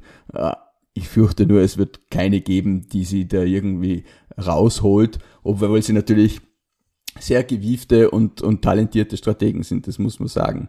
Aber muss äh, ich weiß nicht, ob du den Text von Michael Fleischacker gelesen hast äh, in der Weltwoche, wo er sagt, so ja, es ist jetzt der, der Common Sense, dass Sebastian Kurz, dass Sebastian Kurz ja nur ein, ein, ein Produkt gewesen wäre ohne Inhalt und das sieht er aber nicht so. Ähm, wobei das erstere ja meine These ist und äh, deshalb äh, freue mich, dass ich, dass ich jetzt eine kurze Gelegenheit habe, da zu replizieren, auch wenn er es wahrscheinlich nicht hört. Aber er, ähm, er sagt ja, na, er hat immer eine Vorstellung davon gehabt, was eigentlich so ein, ein, ein Konservativismus, ein neuer Konservativismus sein sollte in Europa. Das mag stellenweise schon sein. Ich glaube, dass jetzt zum Beispiel eine, ein ideologischer Punkt, den Kurz jetzt halt wirklich unabhängig von allem Marketing Fragen immer vertreten hat, war, dass er nicht mit der Sozialdemokratie zusammenarbeiten will. Das ist einfach so ein Mantra von ihm. Ich glaube, er hat einfach eine sehr tiefe innere Abneigung gegen die SPÖ, aus welchen Gründen auch immer. Und, äh, das weiß ich, das, das werde ich dir gleich noch erklären, aber ich lasse dich weiterreden. Und äh, die anderen Punkte, da sehe ich halt einfach nicht so, weil wenn er sagt, so, ja, die, die Migrationspolitik, okay, aber was hat Sebastian Kurz gemacht, als er noch Integrationsstaatssekretär war? Da hat er versucht, ein positives Migrationsbild zu zeichnen, da hat er versucht, äh, integrierend zu wirken am Anfang, bis er halt gemerkt hat, das bringt ihm nicht die Stimmen, die er gern hätte. Und dann hat er es halt einfach 180 Grad gedreht. Und genauso bei anderen Themen, über die Informationsfreiheit habe ich schon an anderer Stelle gesprochen, ja, wir, wir machen äh, den gläsernen Staat und nicht den gläsernen Bürger und wir bringen Österreich an die Weltspitze bei der Transparenz, da ist nichts, nichts übrig geblieben. Das hat einfach ein, ein, ein Versprechen war, das die Leute gern hören und das sie dann wieder vergessen, aber es war ihm auch selber kein Anliegen. Also ich, ich sehe jetzt diesen, diesen frischen, neuen Konservativismus da, ehrlich gesagt, inhaltlich nicht wirklich und ich hätte auch die, die großen Reformen und Gesetzespakete, die das irgendwie äh, befeuert hätten, nicht gesehen. Und das Einzige, was ich gesehen habe, ist, dass die ÖVP ja äh, beim Kindergeld Reform gemacht hat und bei, der, äh, bei den Steuern, wo man halt jetzt einen Absetzbetrag für Kinder kriegt, okay, aber im Familienministerium sind sie immer noch nicht fähig, das Kindergeld ordentlich auszuzahlen, weil sie halt einfach dort in der Substanz Probleme haben. Und äh, diese Substanzprobleme, die wir überall haben, in der Verwaltung und auch sonst wo, ist man halt nicht angegangen. Aus Mangel an Interesse oder Fähigkeit, das sei dahingestellt. Da bin ich ganz bei dir. Ich hatte auch immer das Gefühl, auch während Corona die ganze Zeit, weil wir da eben eigentlich gebraucht hätten, der, den Kurz, den man uns medial verkauft hat, eben bei dem Krone-Cover, eben der wie, wie, wie die Schlagzeile. Also es war ein sehr gutes Bild von ihm. Und was ist drunter gestanden? Der Krisenmanager, ich weiß nicht mehr ganz genau, aber auf jeden Fall war die Suggestion eindeutig so jemand, der in der Krise alles im Griff hat. Und ich kann mich erinnern, ganz am Anfang, wo wir noch dachten, dass das ein Killer-Virus ist, wie aus einem Horrorfilm, der, wenn man jemanden nur ansieht, sich schon überträgt und in ein paar Stunden ist man tot, wo die Leute sich auch wirklich nicht auf die Straße getraut haben, dass da selbst die größten Kurzfeinde gesagt haben, gut, dass einer, einer wie er jetzt Kanzler ist, weil er hat so gute Rhetorik, er kann die Leute jetzt davon überzeugen, sich brav an diese Maßnahmen zu halten und brav zu Hause zu bleiben. Und ich habe dann, während länger die Pandemie gedauert hat, immer öfter gedacht, jetzt hat er so viel Macht, jetzt hat er auch so viele Freunde in den Medien, jetzt wissen wir besser denn je, warum er diese Freunde hat und macht aber mit dieser Macht nichts. Zum Beispiel, wenn es darum geht, die Leute zu überzeugen, sich zu impfen. Zum Beispiel auch, abgesehen von Corona jetzt einmal, auch für ein Pensionssystem. Ich meine, der Mann ist in unserem Alter und wir gehören ja zu der Generation, und ich weiß nicht, ob es bei dir auch so ist, aber ich selbst bin, was meine Pension angeht, eher skeptisch. Äh, rechne mit der Altersarmut, beziehungsweise damit, dass ich eben so lange lehre, wie es mein Kopf irgendwie hergibt. Ähm, und auch da nichts getan. Ja. Beim Umweltthema, das ja auch eins für unsere Generation ist, für die nach uns noch viel mehr, auch da keine einschneidenden Schritte in diese Richtung gemacht. Und nur Verwaltungsreform, das ist ja ein Thema, das mich meine ganze politische Interessensbiografie hindurch begleitet hat. Nichts, nicht mal Vorstöße, irgendwie eine Verwaltungsreform. Kalte Progression. Ich sage, jede Steuerreform, die die kalte Progression nicht angeht, ist, verdient das Wort Reform nicht. Auch da nichts angegangen. Also ganz viele von diesen großen Themenblöcken, die man mit all dieser Macht behandeln könnte, sind unbehandelt geblieben, weil das halt wie mit Pokerchips, ja, da muss man ein paar Pokerchips einsetzen. Da kann es sein, dass man vielleicht ein paar Freunde verliert, aber man hat sich vielleicht ein politisches Denkmal gesetzt, dass man dann irgendwann in zehn Jahren sagt, ja, stimmt, der hat das damals gemacht, ja. Und jetzt ist eben die Frage, wofür wird man sich, woran wird man sich bei Kurz erinnern, an welche Reform, an was Einschneidendes und ja, vielleicht wirklich daran, dass er uns allen vielleicht begründet, spieltheoretisch begründet oder nicht Angst gemacht hat am Anfang von Corona, was wirkungsvoll war. Wir hatten damals ja wirklich diesen perfekten Zeitpunkt. Aber sonst von substanziellen Reformen, ja, also viel Macht um nichts. Und das ist insofern, also vor allem aus seiner Sicht oder eben auch aus machtstrategischer Sicht und auch aus für einen Konservativen, also denke ich mir, wenn ich ein konservativer Mensch wäre, fände ich es dann schade, dass man da so viel liegen gelassen hat an Chancen, was man damit hätte machen können. Das nur kurz als Replik auf deine Replik auf den Herrn Fleischhacker, auf den Michael.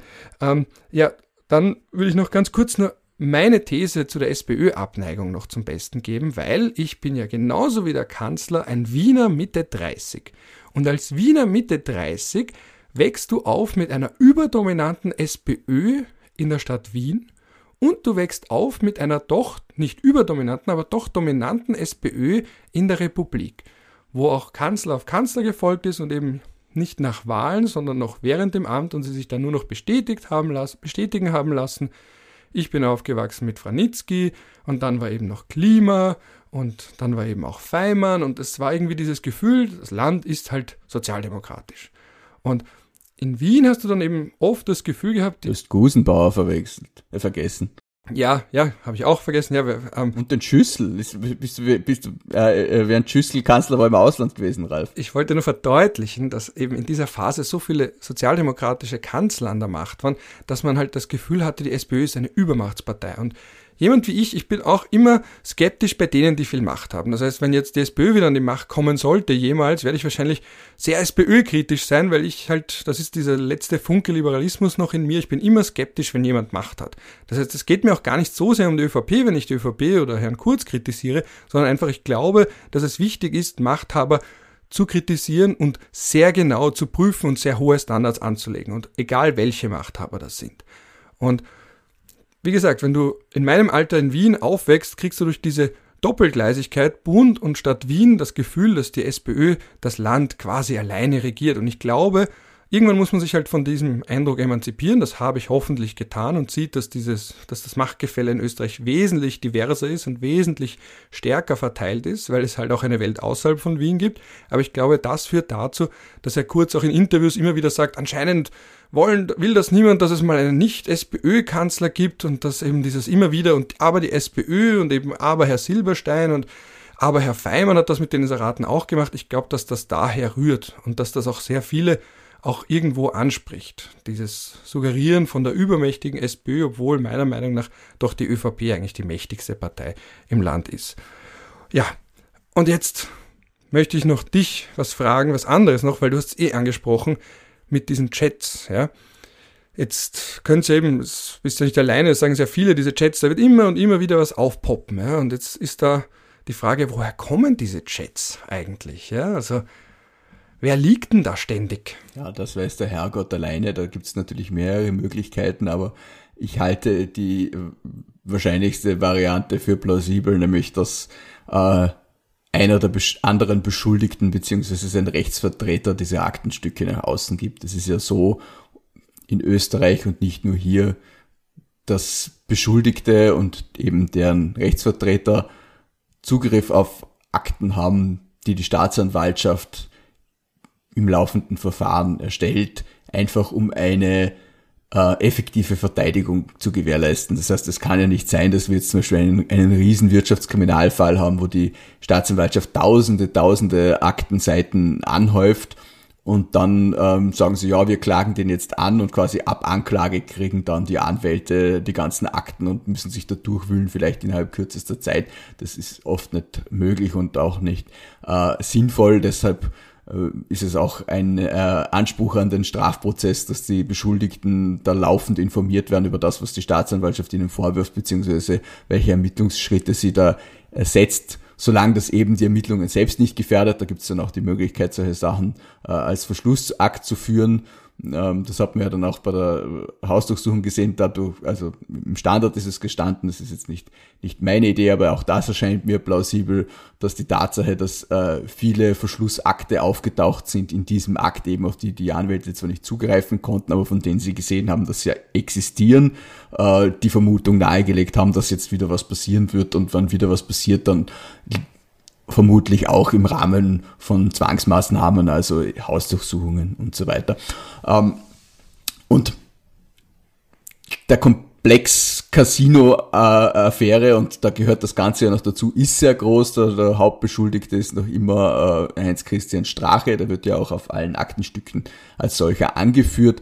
Und daneben gibt's noch etliche andere und das, die jetzt nicht unbedingt alle super aufeinander zu sprechen sind wundert einen jetzt nicht und da kann ich mir durchaus vorstellen, dass der eine oder andere ähm, vielleicht FPÖ-nahe Beschuldigte eine Rechnung mit dem Herrn Kurz offen hat, wobei es ja nicht der Herr Strahe sein muss, der hat ja mit dem Herrn Kurz sogar telefoniert kürzlich, weil sie ja jetzt was gemeinsam haben, hat er gesagt, wobei ich nicht weiß, wie klug das ist, wenn zwei Beschuldigte miteinander telefonieren und das auch öffentlich bekannt geben, weil da gibt's ja doch noch die äh, Verdunklungsgefahr, aber das wird die Staatsanwaltschaft zu bewerten haben. Ob ich glaube, der Herr Strache hat es bekannt vorliegt. gegeben, oder?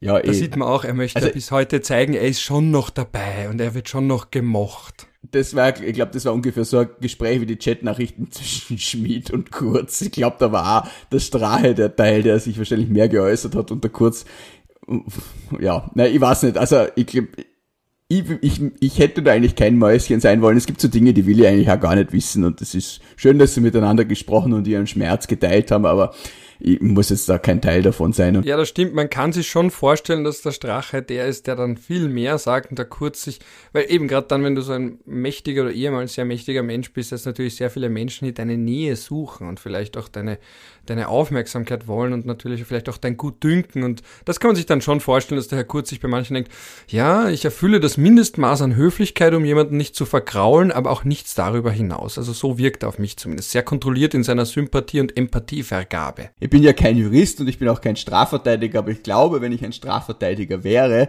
dann äh, würde ich meinem Mandanten, der Beschuldigter ist, nicht empfehlen, mit einem anderen Beschuldigten zu telefonieren und das öffentlich mitzuteilen. Aber es kann auch sein, dass Berufenere zu anderen Urteilen kommen. Ja, aber wir sind da jetzt eben schon im Strafrecht und diese Frage, die ich mir dann schon noch stelle, die Frage, die ich mir schon noch stelle, ist, naja, aber wenn es ein Verfahren gibt und wenn mal in, und es ist ja nicht so komplex wie das Grasser-Verfahren, also damit ist nicht zu rechnen, dass es wirklich so lange dauert. Aber wenn da jetzt sagen wir, ich weiß nicht, jetzt tut mir so schwer mit abschätzen, wie lange das dauert, aber sagen wir in einem Jahr kommt in der ersten Instanz der erste Freispruch oder könnte es nicht dann passieren, dass man dann sagt, okay, all diese Vorwürfe waren falsch, es ging eigentlich um eine Hetzjagd durch die links-linke WKSDA gegen jemanden, der einfach nur für das Volk da sein möchte. Glaubst du nicht, dass dann vielleicht gestärkt da wieder zurückkommen kann nach diesen, wenn es erste Freisprüche gibt oder wenn in anderen Punkten gar nicht Anklage erhoben wird oder ist das auch zu riskant, weil es einfach so lange dauert, bis das wirklich irgendwann endgültig abgeschlossen ist. Und selbst wenn es mal endgültig abgeschlossen ist, dann ist er ja noch immer nicht so alt, dass er vielleicht dann sagt, gut, er ist jetzt lange mal in, in der zweiten Reihe gewesen, vielleicht in der dritten Reihe, hat sich offiziell ganz aus der Politik zurückgezogen und steigt dann auf wie Phönix aus der Asche und ist eben kein Icarus, der sich verbrannt hat, sondern eben er steigt neu auf. Und jetzt ist alles geklärt und er ist stärker als je zuvor und jetzt kann ihm gar niemand was anhaben. Also letzteres kann ich mir noch eher vorstellen als ersteres, weil ehrlich gesagt nicht damit rechnet, dass wir in einem Jahr schon ein erstinstanzliches Urteil haben werden. Also vielleicht gibt es in einem Jahr eine Anklage, aber es würde mich schon sehr wundern, wenn es so schnell geht.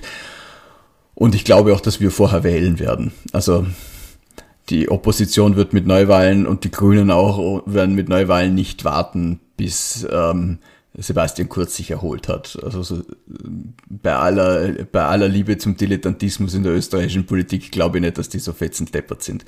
Und ähm, die Frage, ob Sebastian Kurz verurteilt wird oder nicht, wird das Gericht zu klären haben. Also die Staatsanwaltschaft wird beweisen müssen, dass er Bestimmungstäter war bei diesen zwei Verbrechen, wie sie es ihm jetzt momentan als Beschuldigter zumindest noch nicht vorwirft, aber es ist für möglich hält und sie wird auch beweisen müssen, dass er die Falschaussage getätigt hat.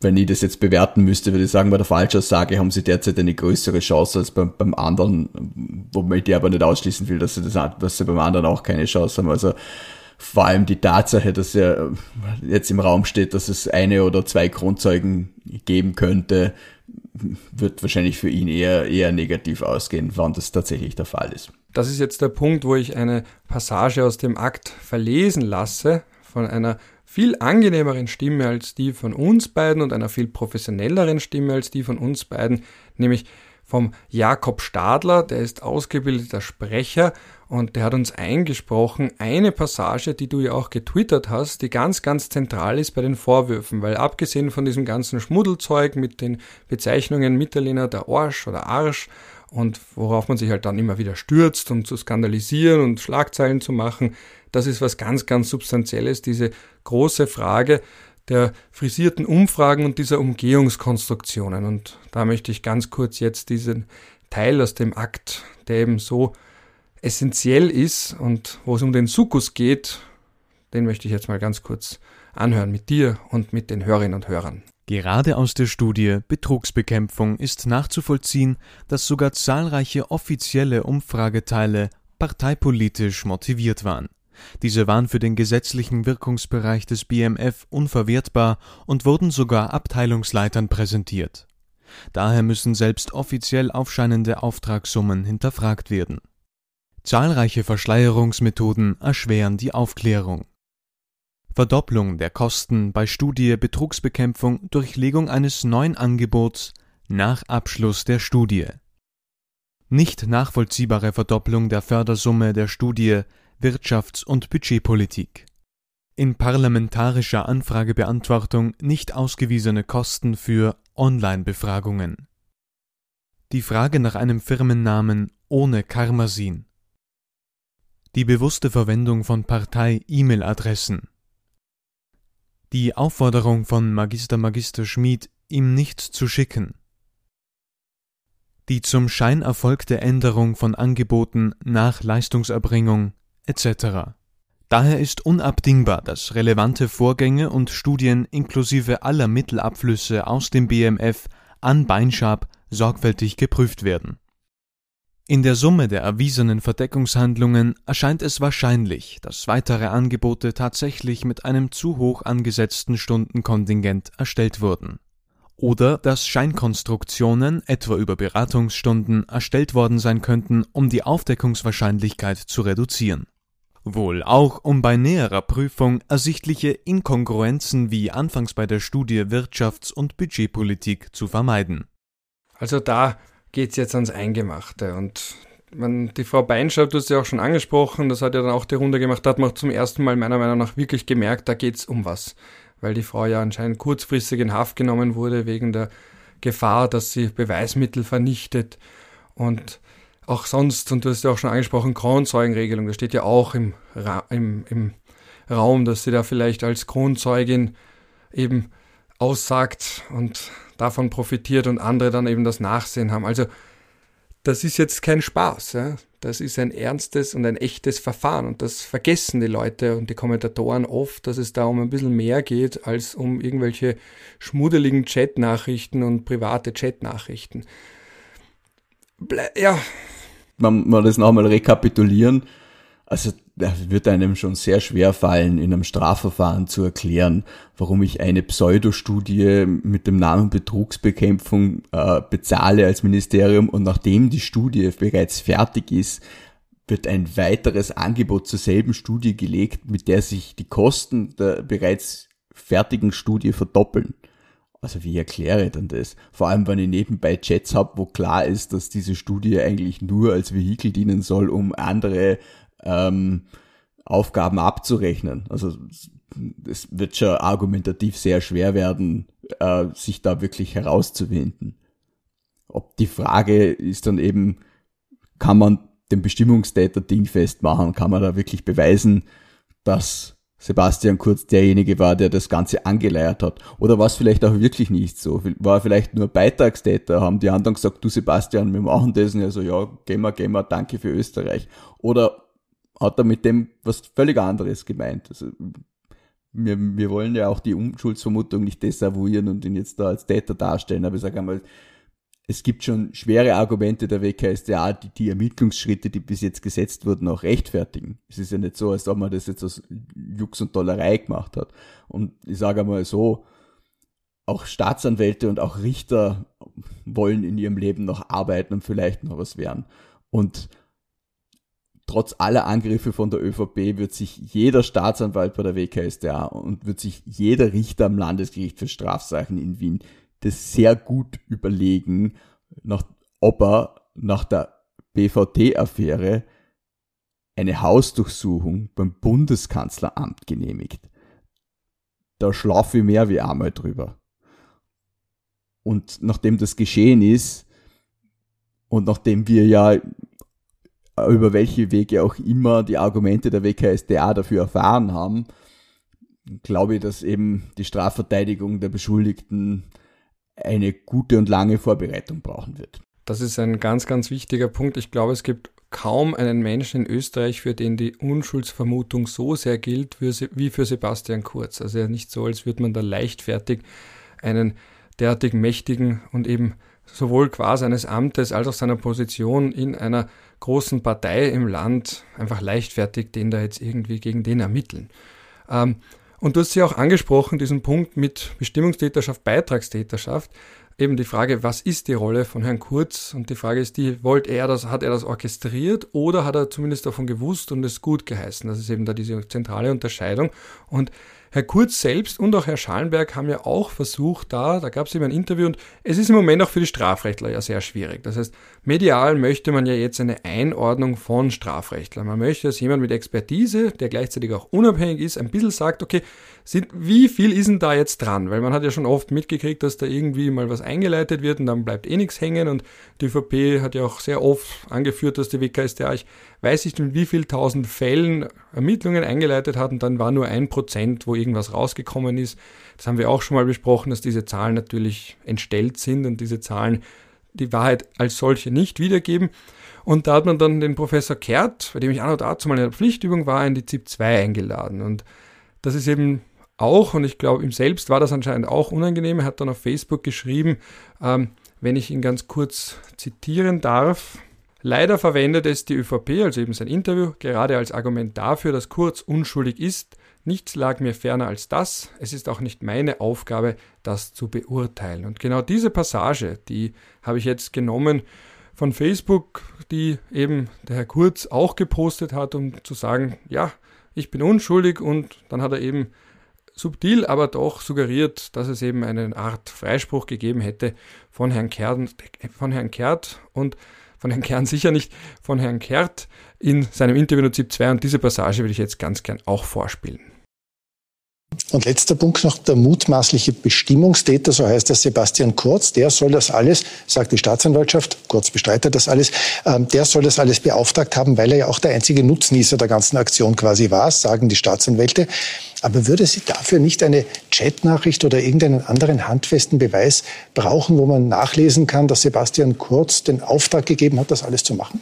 Es braucht nicht unbedingt einen Auftrag, aber es muss irgendwie äh, eine Handlung von ihm vorliegen, die die Amtsträger dann im, im Finanzministerium dazu veranlasst haben, äh, die Untreue oder sei es jetzt auch irgendwie die, die, die Korruptionsdelikte zu begehen. Allein der Umstand, dass es zu seinem Nutzen ist, ist sicherlich nicht ausreichend für eine Bestimmungstäterschaft. Also Bestimmungstäterschaft bedeutet eben so umgangssprachlich Anstiftung.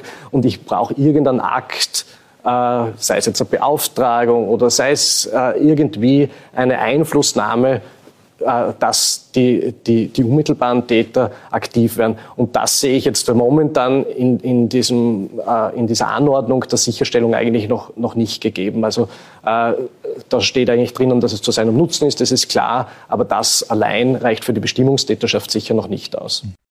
Und das finde ich wirklich spannend, weil man da eben merkt, diese missliche Lage, in die Rechtswissenschaftler oder eben Wissenschaftler allgemein medial oft gebracht werden. Ich musste da reflexartig auch denken an eine Podcast-Folge mit Herrn Drosten, wo es darum geht, dass er, du merkst während dem Sagen, dass er sich schon denkt, ach Gott, die werden mir wieder meine Aussage im Mund verdrehen und werden das ganz falsch interpretieren, wo er eben sagt, so jetzt wäre die Zeit quasi sich anzustecken, jetzt nicht bewusst, aber das Leben normal zu leben, wenn sie geimpft sind, weil dadurch werden sie immer immuner und immer stärker immunisiert. Und der, während der das sagt, schon merkt, die werden das aus dem Kontext reißen, die werden jetzt sagen, der Drosten ist jetzt komplett gekippt und was sagt er denn da und so weiter und so fort. Und ein bisschen hatte ich das Gefühl bei diesem Gespräch, dass auch der Herr Kerz sich denkt, ich möchte alles formalrechtlich richtig sagen, aber gleichzeitig auch jetzt dann nicht mich irgendwie vielleicht instrumentalisieren lassen oder dass man mich falsch auslegt. Ja, also wir haben ja schon mal auch darüber gesprochen in einem anderen Zusammenhang. Du hast ja auch richtig gesagt, dass er ja auch nicht alles weiß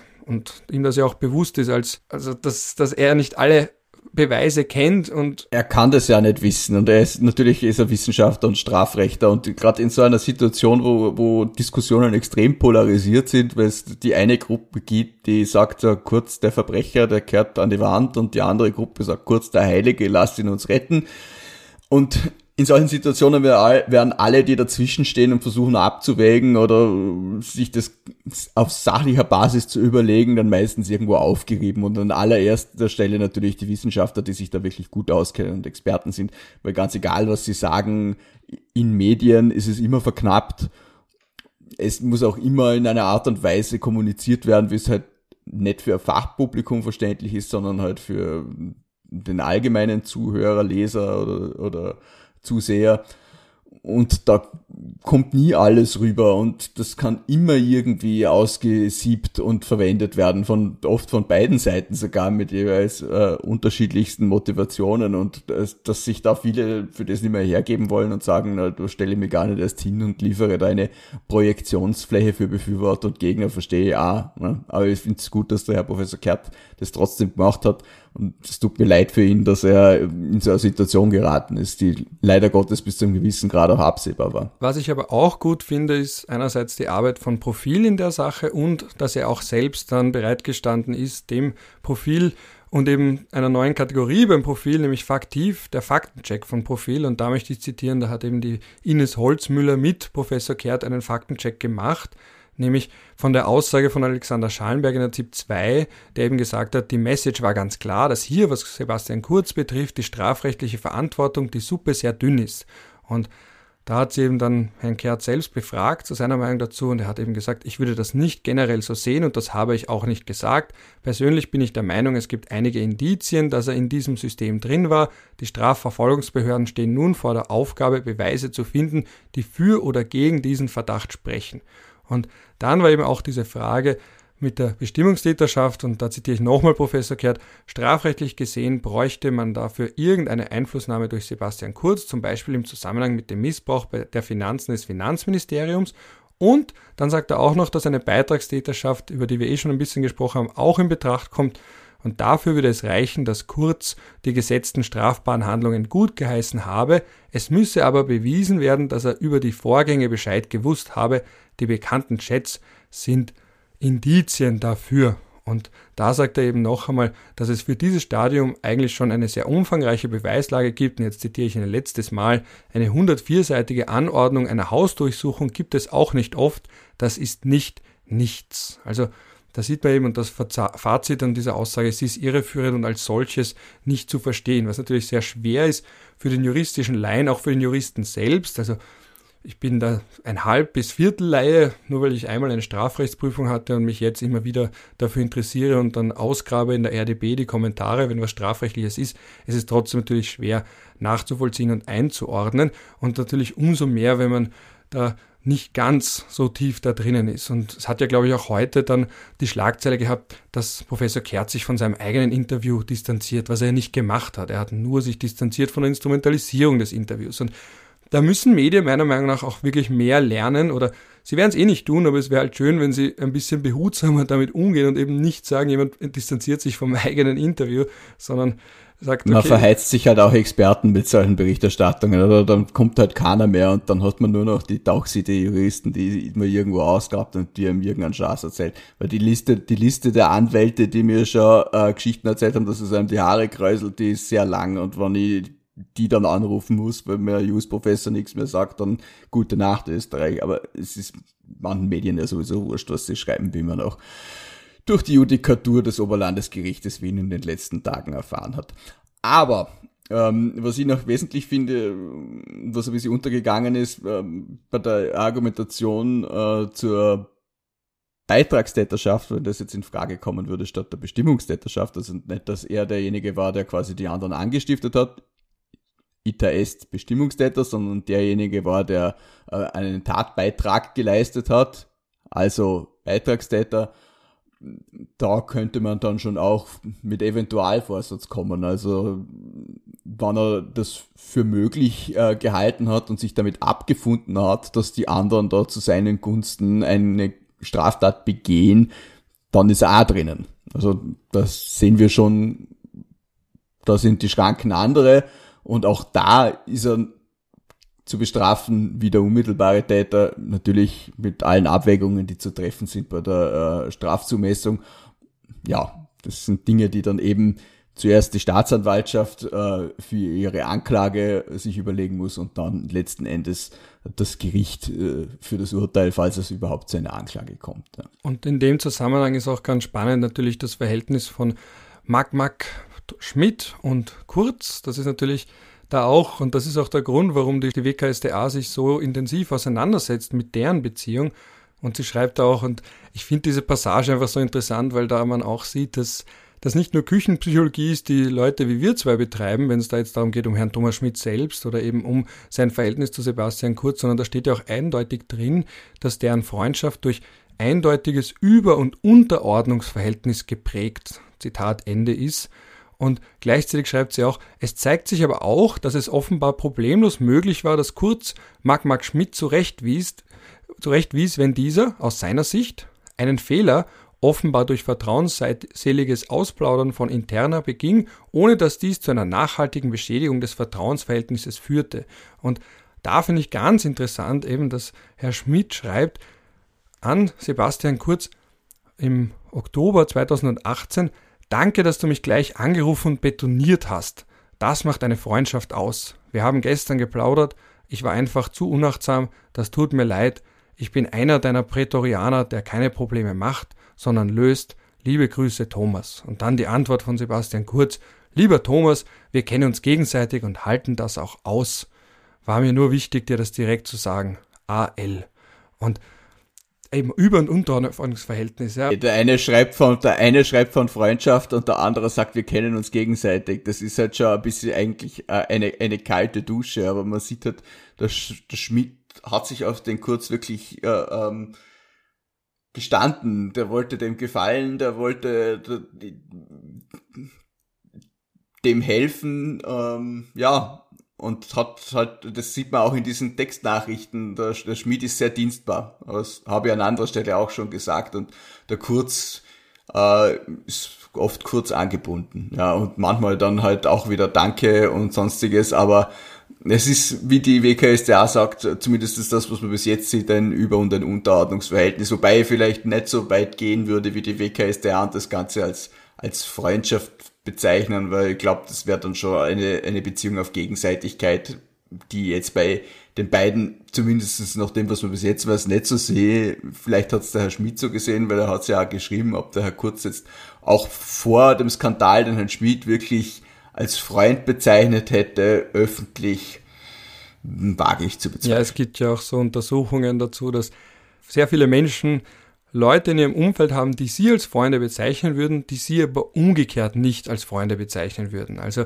dass sich das nicht immer deckt. Und auch da denke ich mir ein bisschen, also, soweit ich Einblick habe in, und man hat ja mittlerweile ein bisschen das Gefühl, dass man Herrn Schmidt auch kennt, ja, also, der ist ein bisschen so overeager, der hat eben auch eine sehr hohe Meinung von Herrn Kurz, der schaut zu ihm auf, was man auch versteht, also der Herr Kurz ist auch wirklich eine ideale Projektionsfläche für jemanden, der wirklich alles unter Kontrolle hat, auch sich selbst sehr gut unter Kontrolle hat. Und dann gibt es natürlich Menschen um ihn herum, die eben wirklich hohe Sympathien bis Gefühle für ihn regen. Auch der Herr Janet beispielsweise, also wie der über ihn schreibt, hat man wirklich das Gefühl, das ist sein verlorener Sohn. Also der hat auch seine überschwängliche Übersympathie, das ist schon fast eine hybrisartige Sympathie, während Herr Kurz selbst auch eher so empathiefrugal ist. Im Zusammenhang mit Herrn Schmidt zumindest. Und vielleicht dadurch erst recht interessant wird. Ja, also Personen des öffentlichen Lebens sind oft äh, Projektionsflächen für äh, persönliche psychische Bedürfnisse. Ich glaube, irgendwo habe ich mal gelesen, mehr als die Hälfte der Briten hat hat einmal in ihrem Leben davon geträumt, dass die Queen zu ihnen zum Tee kommt oder so.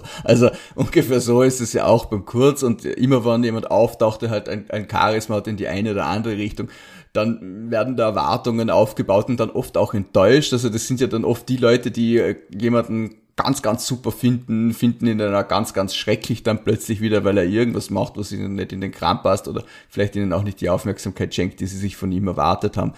Ähm, die WKSDA hat diese Geschichten und da kommt ja auch immer wieder die Frage hoch, äh, warum steht das überhaupt da drinnen? Das sind doch persönliche Sachen, wen geht das was an? Äh, sie hat diese Sachen eben nicht da reingeschrieben, um damit sich Leute wie wir da küchenpsychologisch dran ergötzen können oder irgendwer sich darüber lustig macht, ob die jetzt da befreundet waren oder nicht, das soll man auch nicht. Es sind am Ende des Tages ja auch Menschen mit äh, Bedürfnissen und äh, Fehlern und Stärken und ich glaube jetzt auch, dass es einem Herrn Schmid und einem Herrn Kurz bei allen Differenzen, die man mit ihnen haben kann, momentan auch nicht sehr gut geht und auch, auch das muss man, muss man sehen und einwiegen in äh, seine persönliche Betrachtung.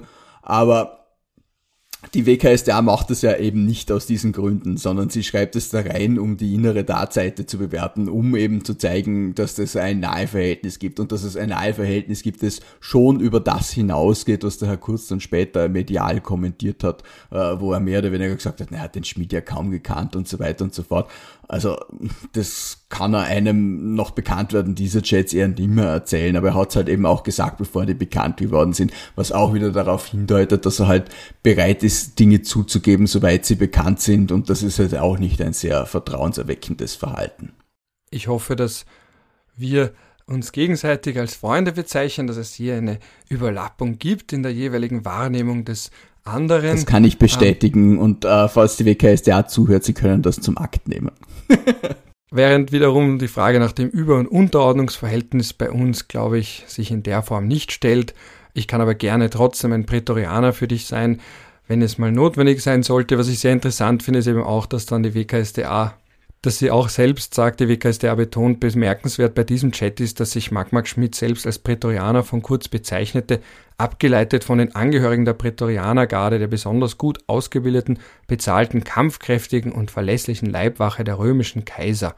Und das ist natürlich etwas. Also wie wenn du in irgendeiner Judikatur dann liest, so, die, ah, ja, ähm, also da werden ja manchmal die, die, die dämlichsten Dinge erklärt, einfach nur damit man es halt drinstehen hat oder eine Legaldefinition, so ein, ein Fluss ist bekanntlich ein größeres Gewässer, das das Tal abwärts fließt oder so. Also ja, okay, man weiß, was ein Prätorianer ist, aber schön, dass die WKStA das auch noch äh, nachgeschaut und, und ausgeführt hat, damit es halt auch je, wirklich jeder versteht. Aber es ist natürlich auch klar die Intention darin, darinnen, die wollen ja nicht klugscheißen, die wollen halt Dinge klarstellen, aber es ist natürlich graduell amüsant, wenn man es liest. Und natürlich auch amüsant, wenn man bedenkt, dass die Prätorianer 13 römische Kaiser auf dem Gewissen haben. Also die waren jetzt nicht immer bedingungslos loyal, sondern da konnte auch, wenn jemand über die Stränge geschlagen hat, die Prätorianer dann eingreifen zum Wohle der Republik, ja, oder? Also. Naja, ein Kaiser kann ja nicht zum Wohl der Republik nicht. Also da sind wir dann schon im sogenannten Prinzipat und nicht mehr im, in der, in der, in der republikanischen römischen Zeit, aber ja, äh, die Prätorianer haben sehr viele Kaiser ums Eck gebracht und auch äh, selber welche eingesetzt. Ähm, zum Wohle der Res Publica, der, All, der, der Allgemeinheit. Natürlich. So, der, Republik in dem Sinne. Natürlich. Also ähm, der, der öffentlichen Sache, ja, Res ja, Publica, ja. heute Republik. Ja, also da, da muss ich schon einhaken, weil sonst stehe ich als Depp da. Ja, das wollte ich natürlich. Ich wollte, ich wollte, ich wollte, ich wollte dich nicht, nicht bloßstellen, Ralf. Zu spät. Äh, äh verzeih. Angenommen. Ähm, worum es worum es mir eigentlich geht, ist, glaube ich, dass äh, die Prätorianer vom Kurz äh, bisher schon äh, historisch übermäßig loyal waren, aber es natürlich jetzt sein kann, dass, dass einer ausschert. Und das ist die Gefahr, die ich in diesem ganzen Komplex sehe. Ja, ich meine, da sind jetzt noch ganz, ganz viele andere Themen, die auch noch hineinkommen, aber wir sind ja schon relativ lang unterwegs. Wir haben jedenfalls gemerkt, dass sich, dass der Stoff in Österreich nie ausgeht weil wir hätten jetzt auch noch weiterreden können über Medien, weil da tut sich ja jetzt auch vielleicht viel. Ich glaube es zwar nicht, dass da jetzt diese Selbstreinigungskräfte der Medien am Werk sind und dieses große kollektive Hinterfragen, da bin ich mir nicht ganz so sicher. Aber zumindest ist jetzt einige Dinge werden jetzt öffentlich offener ausgesprochen als davor, weil eben Artikel über Fellners Tageszeitungen gab es ja davor auch schon im Dossier die wurden halt nicht so sehr wahrgenommen und die sind jetzt natürlich sehr gut gealtert mit diesen Vorwürfen, dass er da quasi erpressen würde, die Politiker, und dass eben alle, also der Artikel heißt ja auch, wer hat Angst vor Wolfgang F.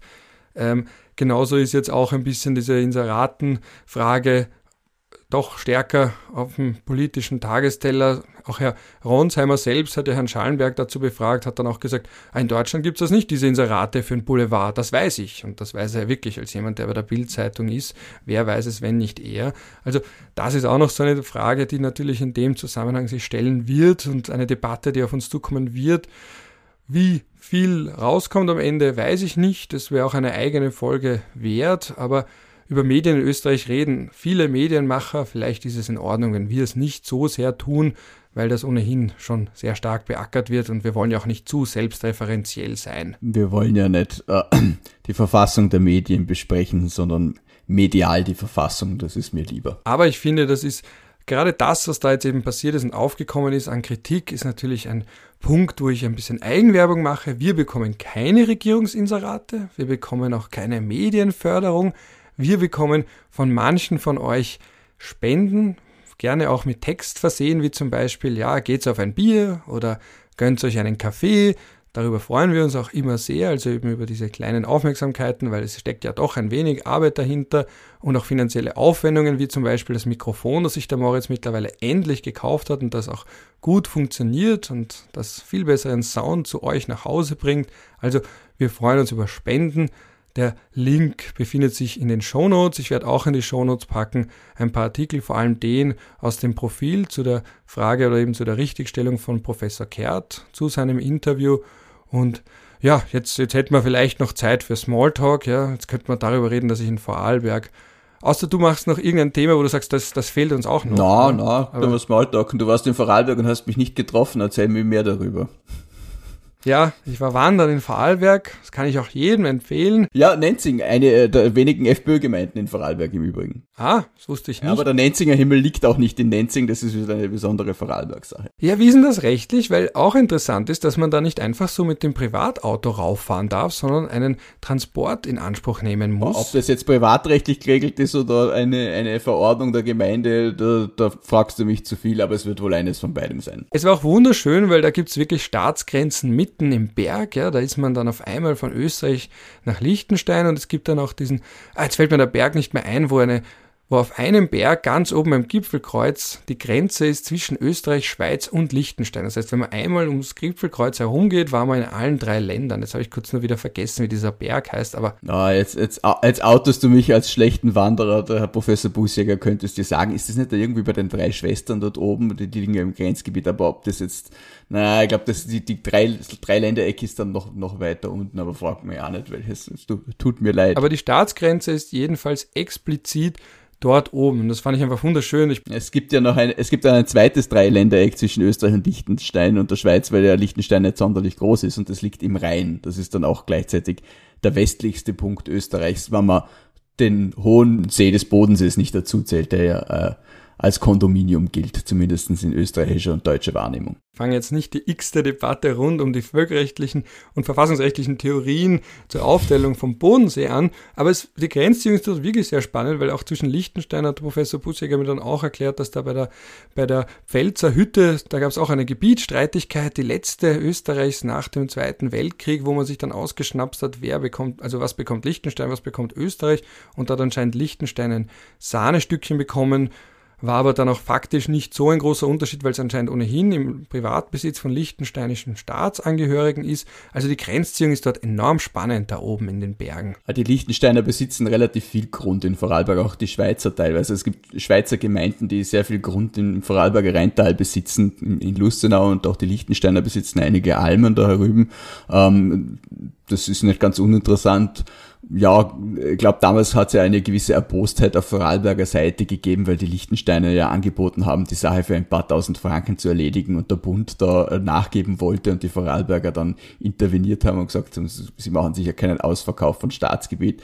Ähm, und man hat sich dann auf irgendeine Zwischenlinie geeinigt, die wohl etwas günstiger für Liechtenstein war, aber Österreich, Österreich wird's überleben. Ah, und anscheinend gab es in dieser Gegend, wo ich wandern war, weil da habe ich dann gegoogelt und da bin ich dann gestoßen, lustigerweise auf einen Artikel vom Professor Busjäger, da gab es mal so einen Mord und von Wilderern oder so und da ging es dann auch um manch völkerrechtliche Fragen, wie zum Beispiel die Auslieferung durch die Schweiz, die natürlich nicht passiert ist. Ich glaube, es war 1900, uff, also Anfang des 20. Jahrhunderts, es gab die Monarchie noch und die Monarchie wurde dann darüber, also darüber in Kenntnis gesetzt, dass die Schweiz ihre eigenen Staatsangehörigen nicht ausliefern würde, weil man das völkerrechtlich eben nicht tut. Und die Monarchie hat damit reagiert zu sagen, aber man möchte damit, dafür wenigstens über den Verfahrensfortgang unterrichtet werden. Also da gab es anscheinend, das ist so eine ganz große Sache, diese, dieser Mordfall Anfang des 20. Jahrhunderts in dieser Gegend. Und auch der große Archivar vom Nenzing, vom Nenzinger Himmel, der Herr Gamon, äh, auch der ist anscheinend sehr bemüht, diese Gamon. Geschichten Ach, Gamon, siehst, ich habe immer geglaubt, das heißt Gamon. Na, ich bin sicher nicht der Einzige, der das ja, falsch frag, ausspricht. Frag die Claudia Gamon. Ah. die heißt jetzt mittlerweile Gamon. Story of her life. Ja, mein Nachname wird auch immer falsch ausgesprochen. Der ist eigentlich tschechisch, würde man sagen, Janik, aber man hat mir mein diakritisches Zeichen über dem I weggenommen anscheinend und deswegen ist jetzt nur noch der Janek. Ja, das möchte ich, also ich, ich, ich fühle, fühle ah, mit euch. Armer. Vorarlberger mit dem Nachnamen Gamon. Gamon. Gamon. Gamon. Gamon. Ja, es ist ein bisschen schwierig, aber solange du nicht äh, äh, Frastanz und Götzis sagst oder Bregenz, sind, sind wir zufrieden. Es ist, die Ostösterreicher haben ein gewisses Problem mit der Aussprache Vorarlberger Ortsnamen. Was übrigens, äh, was ich mir mal von einem äh, Linguisten auf Twitter, dem Herrn Seidel, sagen habe lassen, äh, damit zu tun hat, dass bei uns diese Namen relativ spät erst eingedeutscht wurden und deshalb die ursprünglich romanische Betonung teilweise noch vorhanden ist. Also das ist auch ein, ein, ein interessanter Sidefact. Übrigens auch, wenn wir nochmal bei der liechtensteinischen Grenze sind, eine, eine äh, schöne Episode noch. Sie haben mit der Schweiz einmal einen Gebietsabtausch gemacht, damit die Schweizer ihr Land besser verteidigen können. Aber das verschieben wir dann doch lieber vielleicht auf eine andere Folge, wo wir mal, wir könnten mal über Österreichs Grenzen sprechen. Da gibt es nämlich wirklich viel zu sagen, glaube ich. Ja, stimmt, stimmt. Das ist vielleicht eine Weihnachtsfolge. Da könnte man auch hineinpacken. Ja, na, aber zur Weihnachtsfolge, die ist ja schon besonders. Da haben wir einen Stargast. Ich verrate es noch nicht, aber erinnere dich, wir haben doch zu unserer Weihnachtsfolge einen ganz, ganz besonderen Gast. Ah ja, ich erinnere mich. Ja. Aber stimmt, so eine Grenzfolge wäre sehr schön. Da könnte man auch vielleicht Fragen, so zumindest kurzfristig einladen, den Fabian Sommerwiller. Ah, stimmt, der, der hat übrigens, das Buch war, gemacht. Ja, der hat ein schönes Buch über Grenzen geschrieben. War auch sehr lustig, weil er hat den Live-Ticker beim Standard damals gemacht, ganz anderes Thema bei der Ibiza-Causa und den Standard-Usern ist dann aufgefallen, dass da jemand Sommervilla heißt und gleichzeitig über Ibiza und das Ibiza-Video tickert. Das sind dann so diese ja, kleinen... Österreich ist voller Ironien. Ja, es ist ein ironisches Land, man muss es als solches auch verstehen und damit werden wir jetzt auch also ich könnte jetzt ewig lang mit dir Smalltalken, aber irgendwann strapazieren und überstrapazieren wir vielleicht die Geduld unserer Hörerinnen und Hörer und vielleicht ist jetzt der Punkt gekommen, wo wir langsam sagen, es war sehr schön, es hat uns sehr gefreut. Je nachdem, wann ihr zugehört habt, wünschen wir euch noch einen schönen startenden Tag, Rest vom Tag, einen schönen Abend, vielleicht manche sogar eine gute Nacht falls die überhaupt noch wach sind. Wenn jemand auf der ISS zuhört, äh, einen schönen 17. Sonnenuntergang diesen Tag oder was immer. Ach, Ralf, du musst, du bist, da sieht man wieder den Juristen, du musst, all, du musst alle Eventualitäten abdecken. Siehst, da könnte man gleich darüber reden, ob das wirklich Flüge ins All waren. Ja, komm, das machen wir für wirklich ein anderes Mal, weil sonst jetzt, jetzt steigt gerade der Letzte aus, weil, weil, weil er aufwacht, weil wir so, so deppert reden. In diesem Sinne, ja, darüber reden wir in der Grenzfolge, weil da reden wir dann darüber, wo die vertikale Staatsgrenze ist. So, aber das war jetzt meine letzte ah, das ist auch schön, ja. besserwisserische Randnotiz. Äh, in diesem Sinne einfach schön, dass ihr da wart und ein wienerisches Ciao. Und Bussi Baba aus Feldkirch. Es folgt die Bundeshymne. Hmm, hmm, hmm,